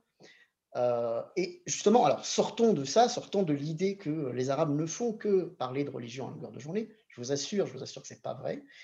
Je viens de passer six ans en Égypte et, on ne parle pas de religion en longueur de journée. Et, mais surtout, le plus important pour revenir en France, croire une seconde qu'on puisse enseigner la langue arabe dans les écoles de la République en y incluant du religieux, c'est vraiment pas connaître ce qu'est l'école de la République. C'est pour ça que j'ai vraiment insisté auprès de Nada, auprès de Fatima, pour parler un peu de ce cursus, pour expliciter ce qu'on enseigne lorsque euh, lorsqu'on parle de langue arabe. Parce que vouloir absolument, absolument, absolument associer... Euh, en fait, il y a deux types de personnes qui veulent absolument associer la langue arabe et la religion. Les intégristes et les gens d'extrême droite. Ils se rejoignent. Ils se rejoignent. Et, il y a vraiment, vraiment, vraiment... Euh, moi, par exemple, je vais, raconter une anecdote un peu, un peu bête, mais j'adore le foot. Et je regarde le foot avec des commentaires arabes parce que c'est mille fois plus vibrant qu'avec des commentaires français. C'est comme, les, comme regarder avec des, commentaires euh, argentins ou brésiliens, c'est beaucoup plus vivant. Euh, mais vous pouvez écouter de la musique, vous pouvez lire des, romans. Je suis en train de, traduire un roman, je vous assure qu'il ne parle pas beaucoup, beaucoup, beaucoup de religion. Enfin, il en parle, mais il parle de plein, plein, plein d'autres choses. Vous serez surpris si vous avez l'occasion de le lire. Il y a énormément, énormément de choses. Donc, euh, la dissociation se fait d'elle-même. C'est plutôt l'association qui est euh, contre nature et qui est omniprésente. Oui, Nabil. Peut-être un mot là-dessus. Pardon, Non, non, Nabil, tu n'as pas assez parlé. Vas-y. non, mais parce que je crois que euh, vous avez raison tous les deux de souligner que, effectivement, d'une certaine manière, les intégristes et l'extrême droite sont très attachés à faire le lien entre langue et religion. Mais je crois qu'en France, dans le débat français, il y a aussi énormément de gens pas forcément par xénophobie, mais souvent par ignorance, qui font le lien de manière très forte entre les deux. Quand j'ai rendu visite à Najat Vallaud-Belkacem, elle m'a montré sa boîte mail quand elle était ministre et les mails qu'elle recevait au moment du débat sur la réforme de l'enseignement de l'arabe dans le primaire. il y avait des centaines de messages. Ils n'étaient pas tous haineux, mais ils étaient très majoritairement ignorants. Et tous, quasiment, faisaient ce lien entre islam et langue arabe. Et donc, je crois qu'il y a une bataille culturelle à mener, qui est une bataille qui doit être menée au sein de l'éducation nationale, au sein des médias, euh, au sein d'institutions comme l'Institut du monde arabe, avec les outils dont on dispose. La difficulté, c'est que effectivement, et Nadal a dit tout à l'heure, il y a un bénéfice politique aujourd'hui de court terme qui apparaît évident à associer les deux parce que dire l'islam c'est dangereux, donc la langue arabe c'est dangereux, bon, il y a un certain nombre de responsables politiques qui s'imaginent que euh, c'est plutôt malin et peut-être ça leur permettra d'être réélus. Au passage, moi je ne suis pas sûr que ça leur permettra, mais c'est encore un autre problème. Euh, aujourd'hui, il y a assez peu de responsables politiques qui tiennent le discours inverse, c'est-à-dire soit par peur d'apparaître décalé dans un débat qui est extrêmement crispé, soit là aussi par ignorance, en fait, il n'y a pas grand monde euh, qui défend aujourd'hui euh, sur ce sujet-là euh, des positions qui sont un peu rationnelles dans le débat public, j'allais dire grand public. Et donc ça, je crois que c'est un enjeu culturel qui est très important et qu'il faut essayer de mener tous autant qu'on est avec nos petits moyens pour essayer. Alors il y a évidemment la dimension culturelle, tout ce que tu disais sur, euh, d'une certaine manière, faire découvrir aussi tout ce que la langue arabe peut avoir comme richesse, tout ce que la culture arabe peut avoir comme richesse. Et ça, bah, l'Institut du monde arabe joue un rôle, évidemment les enseignants d'arabe aussi, les médias ont leur travail à faire là-dedans, mais il y a aussi, d'une certaine manière, une forme de pression politique à exercer sur les responsables politiques pour qu'ils prennent leurs responsabilités et se dire, ah bon, bah en fait, dans l'équilibre des forces, à un moment donné, il faut aussi que je comprenne que là-dedans, eh ben, euh, il faut que je fasse attention à cette question-là et que ce ne soit pas que une basse logique euh, électorale de court terme de flatter euh, les bas instincts ignorants d'une partie de ma base électorale. Alors moi, je vais être un tout petit peu provocatrice et je dirais que si les journalistes quand ils parlent des aires culturelles et quand ils font leur travail de journaliste vraiment, je pense que, je prends un exemple, il y en a plusieurs, mais un, la Méditerranée, elle est quand même, je veux dire, dans tout, tout, tout, c'est-à-dire le sud de la Méditerranée est arabe. Qu'on le veuille, qu'on le veuille pas. La langue officielle, c'est la langue arabe. Les pays qui font cette Méditerranée du Sud sont arabes. Et lorsqu'on parle de la Méditerranée et lorsqu'on parle de l'échange méditerranéen qui a de l'avenir, en tout cas pour moi, je pense que c'est vital pour nous, pour le sud de l'Europe et le, nord, à dire de l'Afrique et un peu d'Asie, eh ben on parle jamais de la langue arabe. On va parler de toutes les langues sauf l'arabe. c'est extraordinaire.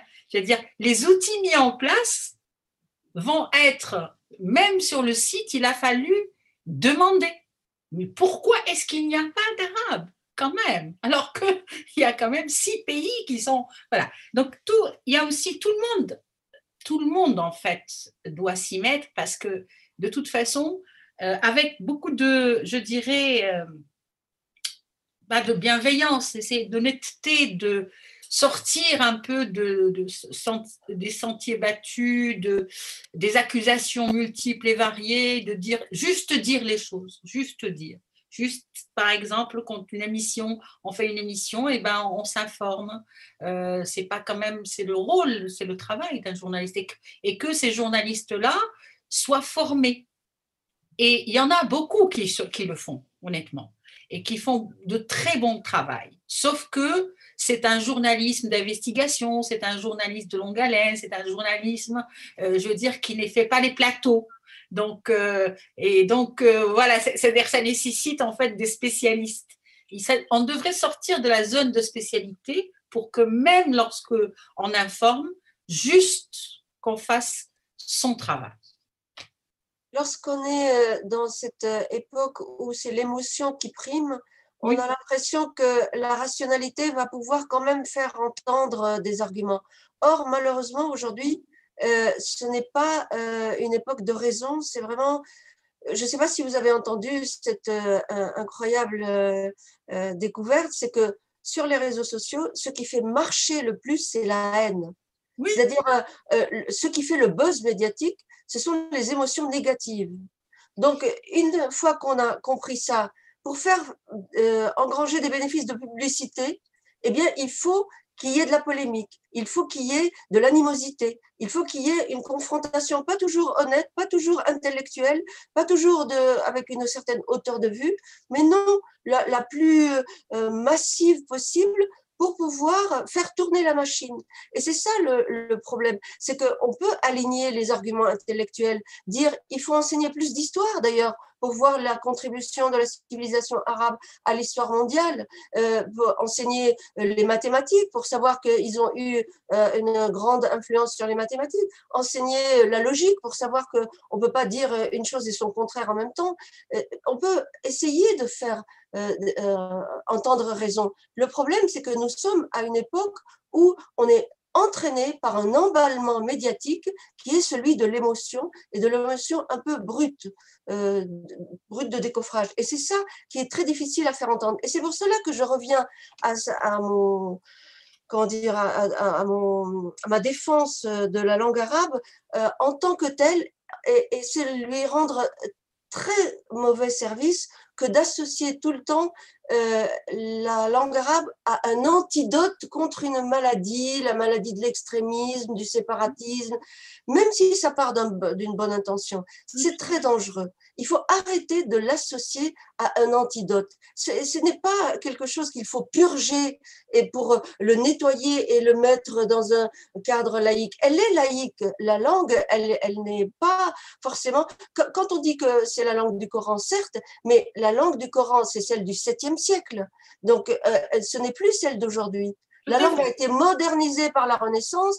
L'arabe standard moderne, que ce soit l'arabe standard moderne ou les dialectes, n'ont plus rien à voir. Il y a un, grand intellectuel qui s'appelle Suleiman Mourad, dans son ouvrage qui s'intitule La mosaïque de l'islam, il dit que même euh, pour un arabophone qui comprend très très bien la langue arabe, lire le Coran, il faut un peu d'exégèse. On ne peut pas comprendre tout ce qu'on lit. Ce n'est pas la même langue. Donc il faut le dire et le répéter que même pour les musulmans, ce n'est pas la, même langue. Maintenant qu'il y ait un repli identitaire chez certains musulmans, qu'ils veuillent revenir vers leur origine et, retrouver peut-être un lien avec certaines traditions, ce n'est pas forcément en soi quelque chose de, de, de criminel ou de dangereux Là aussi, euh, on dit que le retour, euh, le repli identitaire, il est partout malheureusement.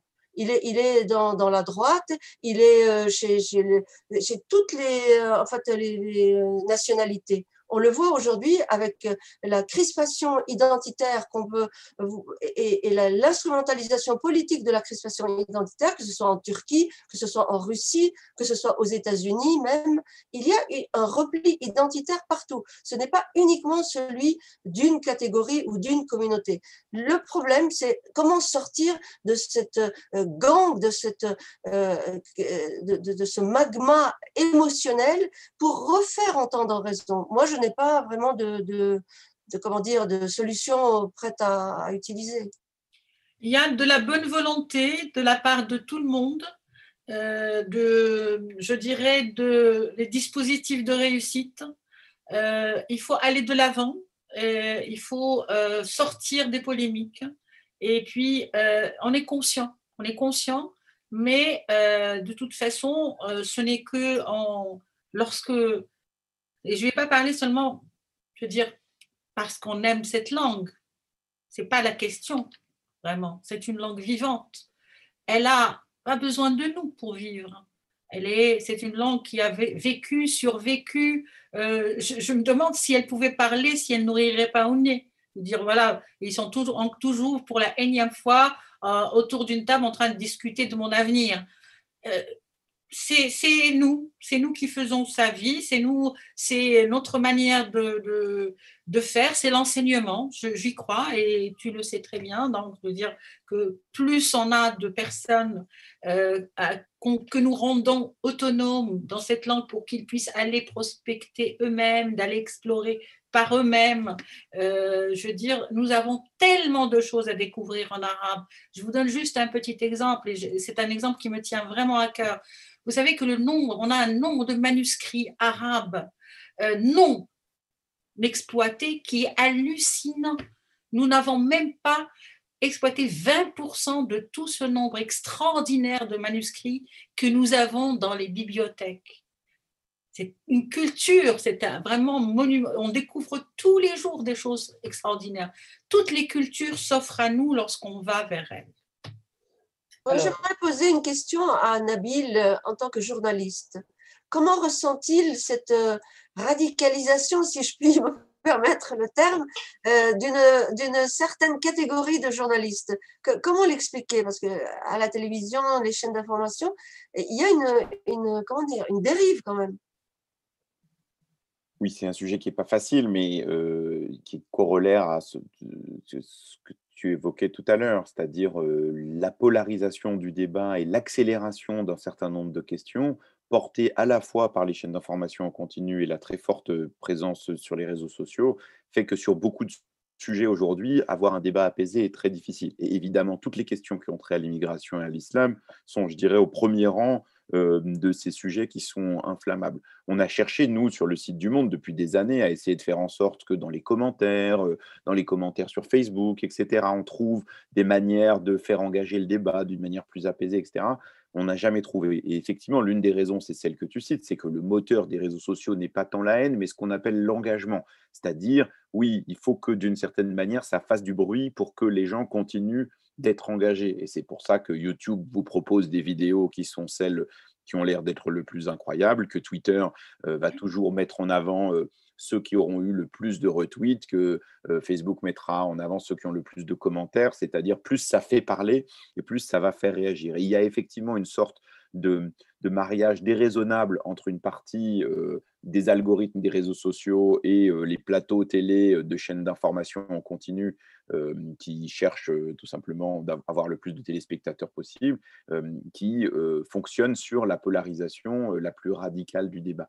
Je crois qu'il y a aussi la conviction chez un certain nombre de commentateurs qu'aujourd'hui, je ne sais pas comment dire, là aussi il y a une sorte de conjonction entre ce que moi j'appelle un peu en riant dans le livre le marketing islamo-stressé, c'est-à-dire que le fait d'appuyer toujours sur ce bouton-là. Très, jolie formule.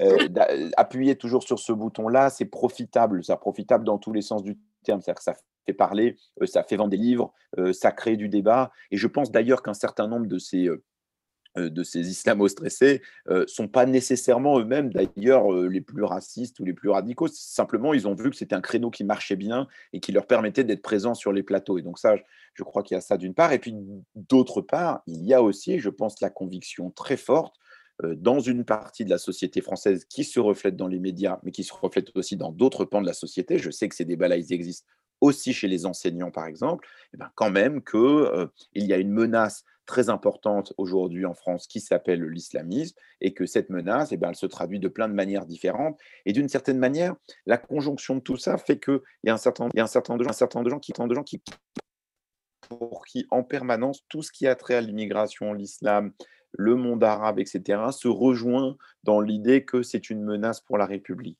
Et donc ça, je crois que euh, c'est d'ailleurs assez curieux parce que quand on regarde, pour ne pas la citer, une chaîne comme CNews, par exemple, qui est aujourd'hui un des moteurs principaux de ces discours-là, en réalité, elle est regardée par très peu de personnes. Elle a un modèle économique qui ne marche pas, ça ne gagne pas d'argent. Mais par contre, en fait, les extraits les plus, le, clash sur ces plateaux-là, c'est ces extraits-là qui sont ensuite repris sur les réseaux sociaux, qui du coup donnent de la visibilité à la chaîne auprès de gens qui ne la regardent pas. Et donc il y a cet entretien-là. Alors comment on peut faire nous pour revenir un peu sur le débat, pour essayer de dire comment on fait pour avoir un débat plus serein et notamment sur la question de la langue arabe? Malgré tout, je crois, et même si c'est difficile, qu'on n'a pas d'autre arme possible que la raison et la joie. C'est-à-dire qu'à un moment donné, oui, il faut qu'on ait des arguments raisonnables, euh, il faut qu'on soit pédagogique. Euh, au monde, avec plusieurs journalistes et des journalistes également de l'agence France Presse, on a créé il y a quelques années une association qui s'appelle Entre les lignes et qui va dans un certain nombre d'établissements scolaires pour aider euh, les enseignants dans le travail sur l'éducation aux médias. Et on voit que ces questions-là, elles sont très présentes dans les échanges qu'il y a avec les élèves aussi bien sur l'utilisation des réseaux sociaux, sur la diffusion de fausses informations euh, euh, euh, et, évidemment sur toutes ces questions qui sont liées à, l'immigration, à l'intégration, à l'islam, au sens large, encore une fois, hein, dans, les, dans les représentations. Mais tout ça est un travail de fourmi, c'est un travail de longue haleine et je pense qu'il ne peut fonctionner que s'il y a à la fois une forme de mobilisation de tous les gens qui se sentent co-responsable d'y de, de, trouver une réponse à la base, mais aussi de la part d'un certain nombre d'institutions, euh, et ça, ça doit exister dans toutes les institutions républicaines, le fait de prendre à bras le corps, le fait de ne pas euh, relayer des informations euh, qui sont fausses, ne pas chercher en permanence la polarisation et le conflit. Et ça, évidemment, bon, c'est un travail pédagogique qui est assez long, mais bon, je crois qu'on va avoir des longues soirées de couvre-feu et de confinement pour y réfléchir pour nuancer un tout petit peu, il y a quand même un esprit critique qui se fait jour aussi, même sur les réseaux sociaux. Il y a quand même des gens qui résistent, qui raisonnent, qui avancent des arguments. Et ça, c'est quand même rassurant. Je ne voudrais pas verser non plus dans le pessimisme. Bien, euh, une question peut-être un peu plus simple. Euh, y a-t-il une différence entre l'arabe académique et l'arabe littéraire? Alors, d'abord, qu'est-ce que l'arabe académique? C'est-à-dire que dès qu'on accole en fait un adjectif à, l'arabe euh, ou, toute langue d'ailleurs, c'est pour lui faire dire ce qu'on veut par l'adjectif, c'est-à-dire académique, c'est-à-dire que institutionnel.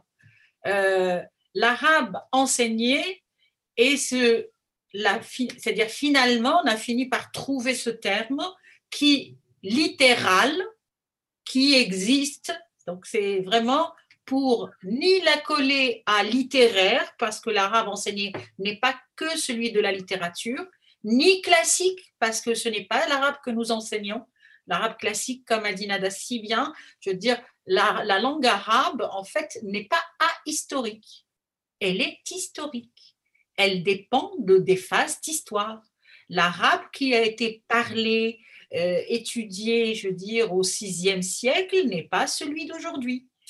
Par contre, en apprenant l'arabe dans notre système scolaire et en le continuant dans le supérieur et en se spécialisant, on peut arriver à accéder à des textes du sixième, du septième, avec beaucoup de travail, en se spécialisant par thématique, par science, si on fait de l'histoire, si on fait des sciences, si on fait de la philosophie, etc.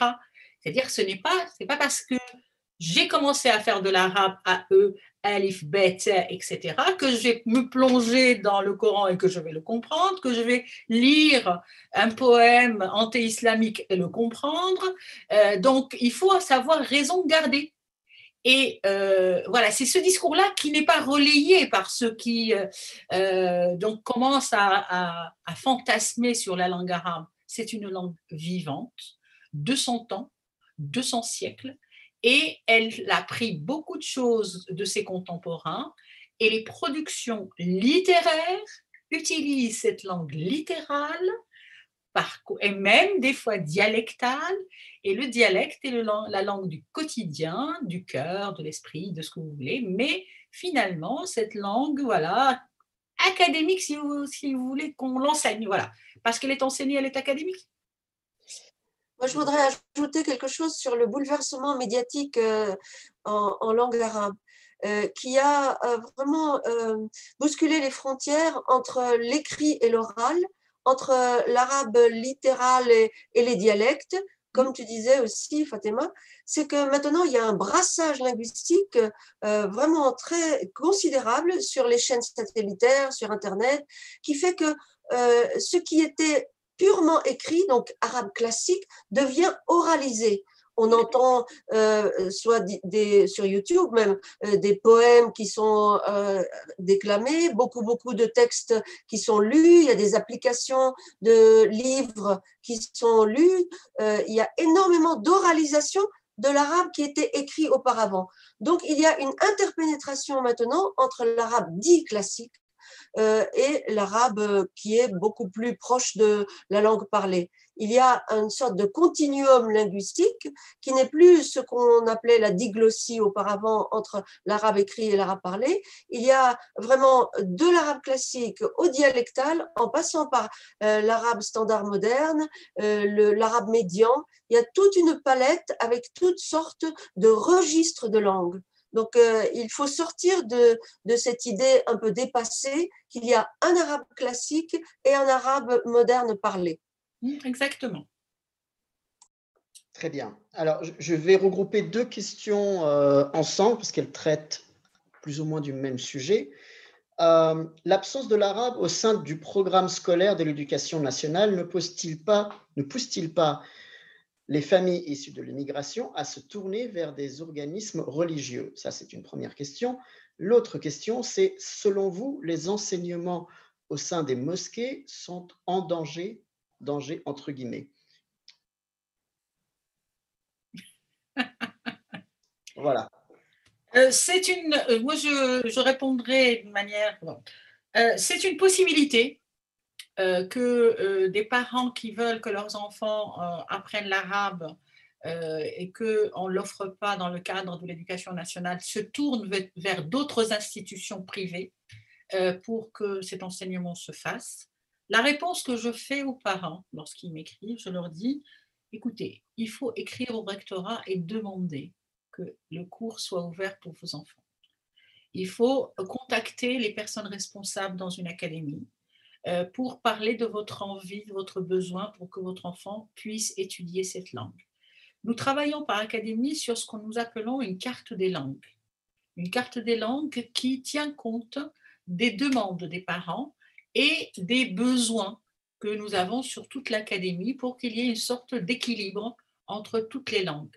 Nous tenons à ce qu'il y ait cette diversité linguistique et même si on nous appelle langue à faible diffusion, nous faisons partie de l'accord des langues à faible diffusion avec le russe, avec euh, le portugais, avec, euh, euh, je veux dire, le chinois, vous vous rendez compte, et le japonais, même si nous avons quand même, je veux dire sur les académies, une carte des langues qui nous permet de mettre en place des enseignements selon les besoins et les demandes. Voilà. Si nous n'avons pas, si nous ne savons pas, nous ne pouvons pas inventer, nous ne pouvons pas deviner. Et pour mettre en place un cours ou un dispositif, cela demande du temps, de la ressource humaine, euh, des élèves, parce que quand même, c'est-à-dire que si euh, nous avons des parents qui a un parent, s'il n'y en a pas 20, donc c'est normal, c'est une institution certes publique, mais quand même les cours doivent fonctionner avec une quinzaine d'élèves minimum, donc euh, comme partout. Donc ça pour ne pas pour que ça ne tourne pas en rond et qu'on se retrouve dans un dispositif stérile. Voilà. Après, euh, comment se font ces enseignements? Moi, je dirais, j'étais tout à fait d'accord avec Nabil lorsqu'il a dit ça, c'est que le moins qu'on puisse dire, c'est que pédagogiquement, ce n'est pas du tout viable, euh, puisque nous récupérons ces élèves euh, un peu partout sur le parcours. Ils ont d'autres objectifs que l'enseignement d'une langue vivante, et quand on a d'autres objectifs, forcément, le résultat n'est pas le même que nous. Alors, euh, euh, sur ce point, moi, c'est un point sur lequel je me suis beaucoup interrogé dans la, rédaction du livre.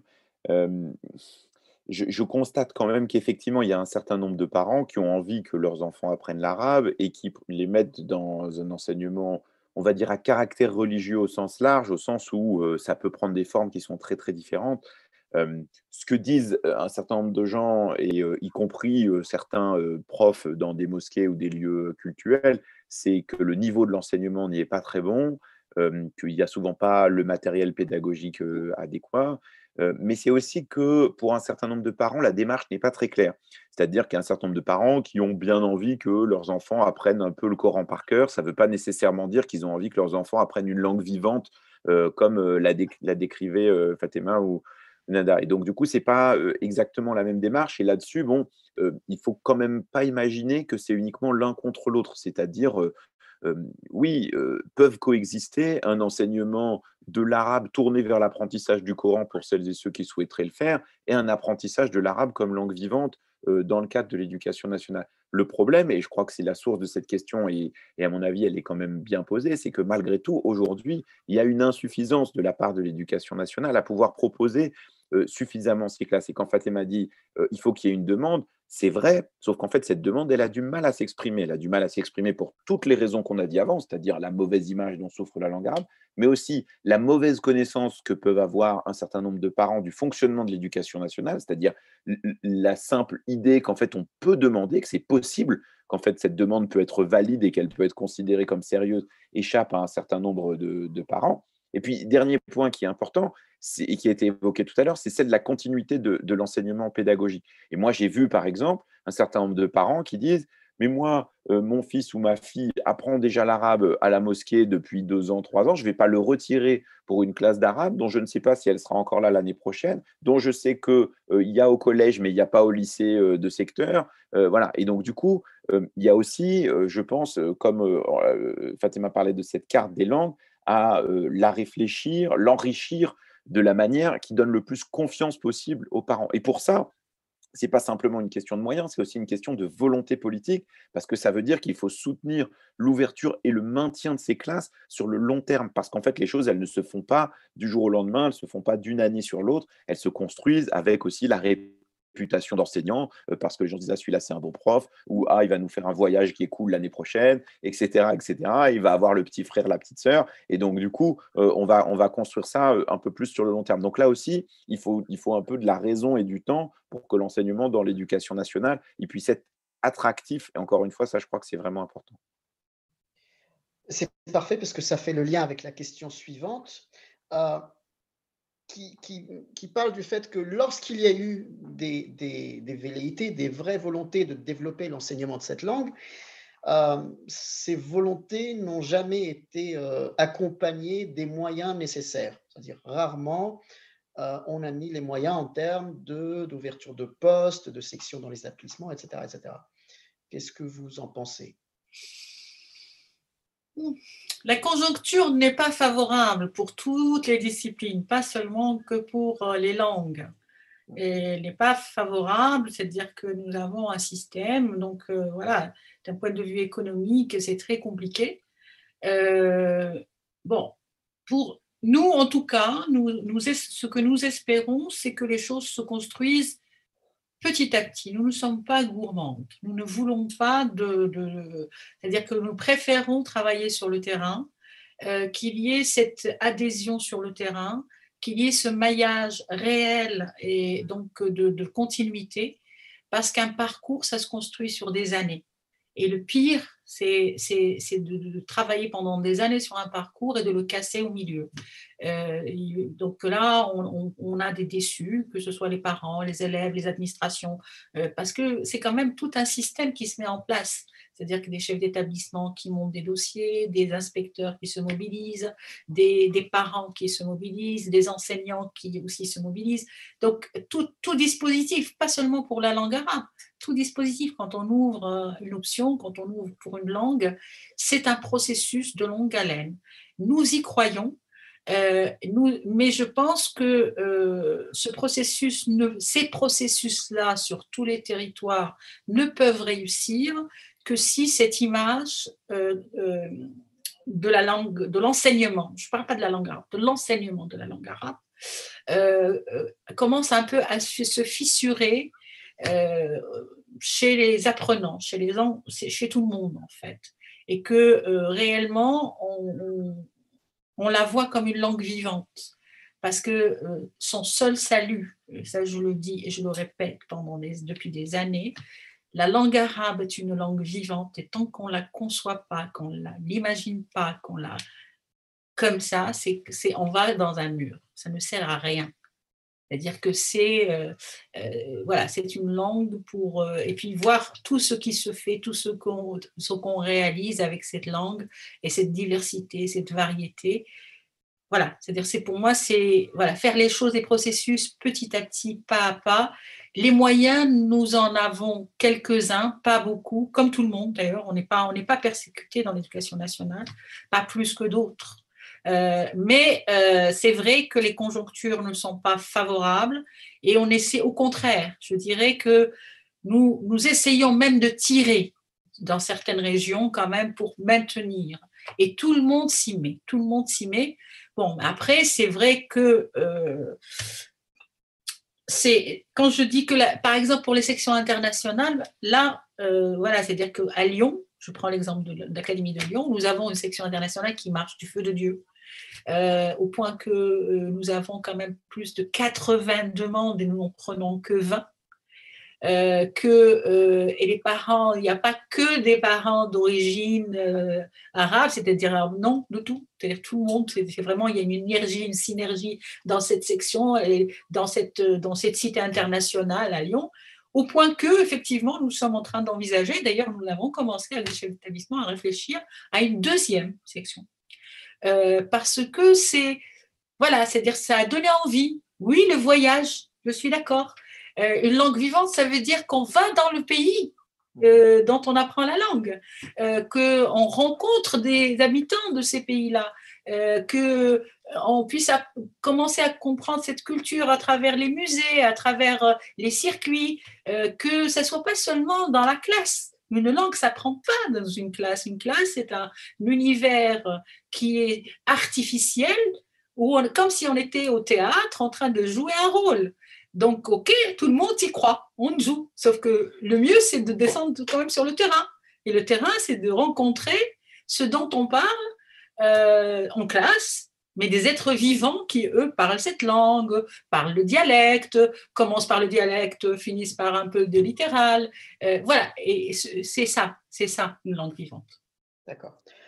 Euh, je vais prendre une dernière question parce qu'il est bientôt l'heure de devoir nous quitter peut-être justement pour finir sur une note euh, positive, ou en tout cas essayer de se projeter, comment utiliser des émotions positives pour promouvoir cette langue arabe? Ou plus, je, vais peut-être essayer de, rajouter quelque chose. Comment, rendre cette langue euh, attrayante? Comment susciter l'intérêt euh, plutôt que la peur?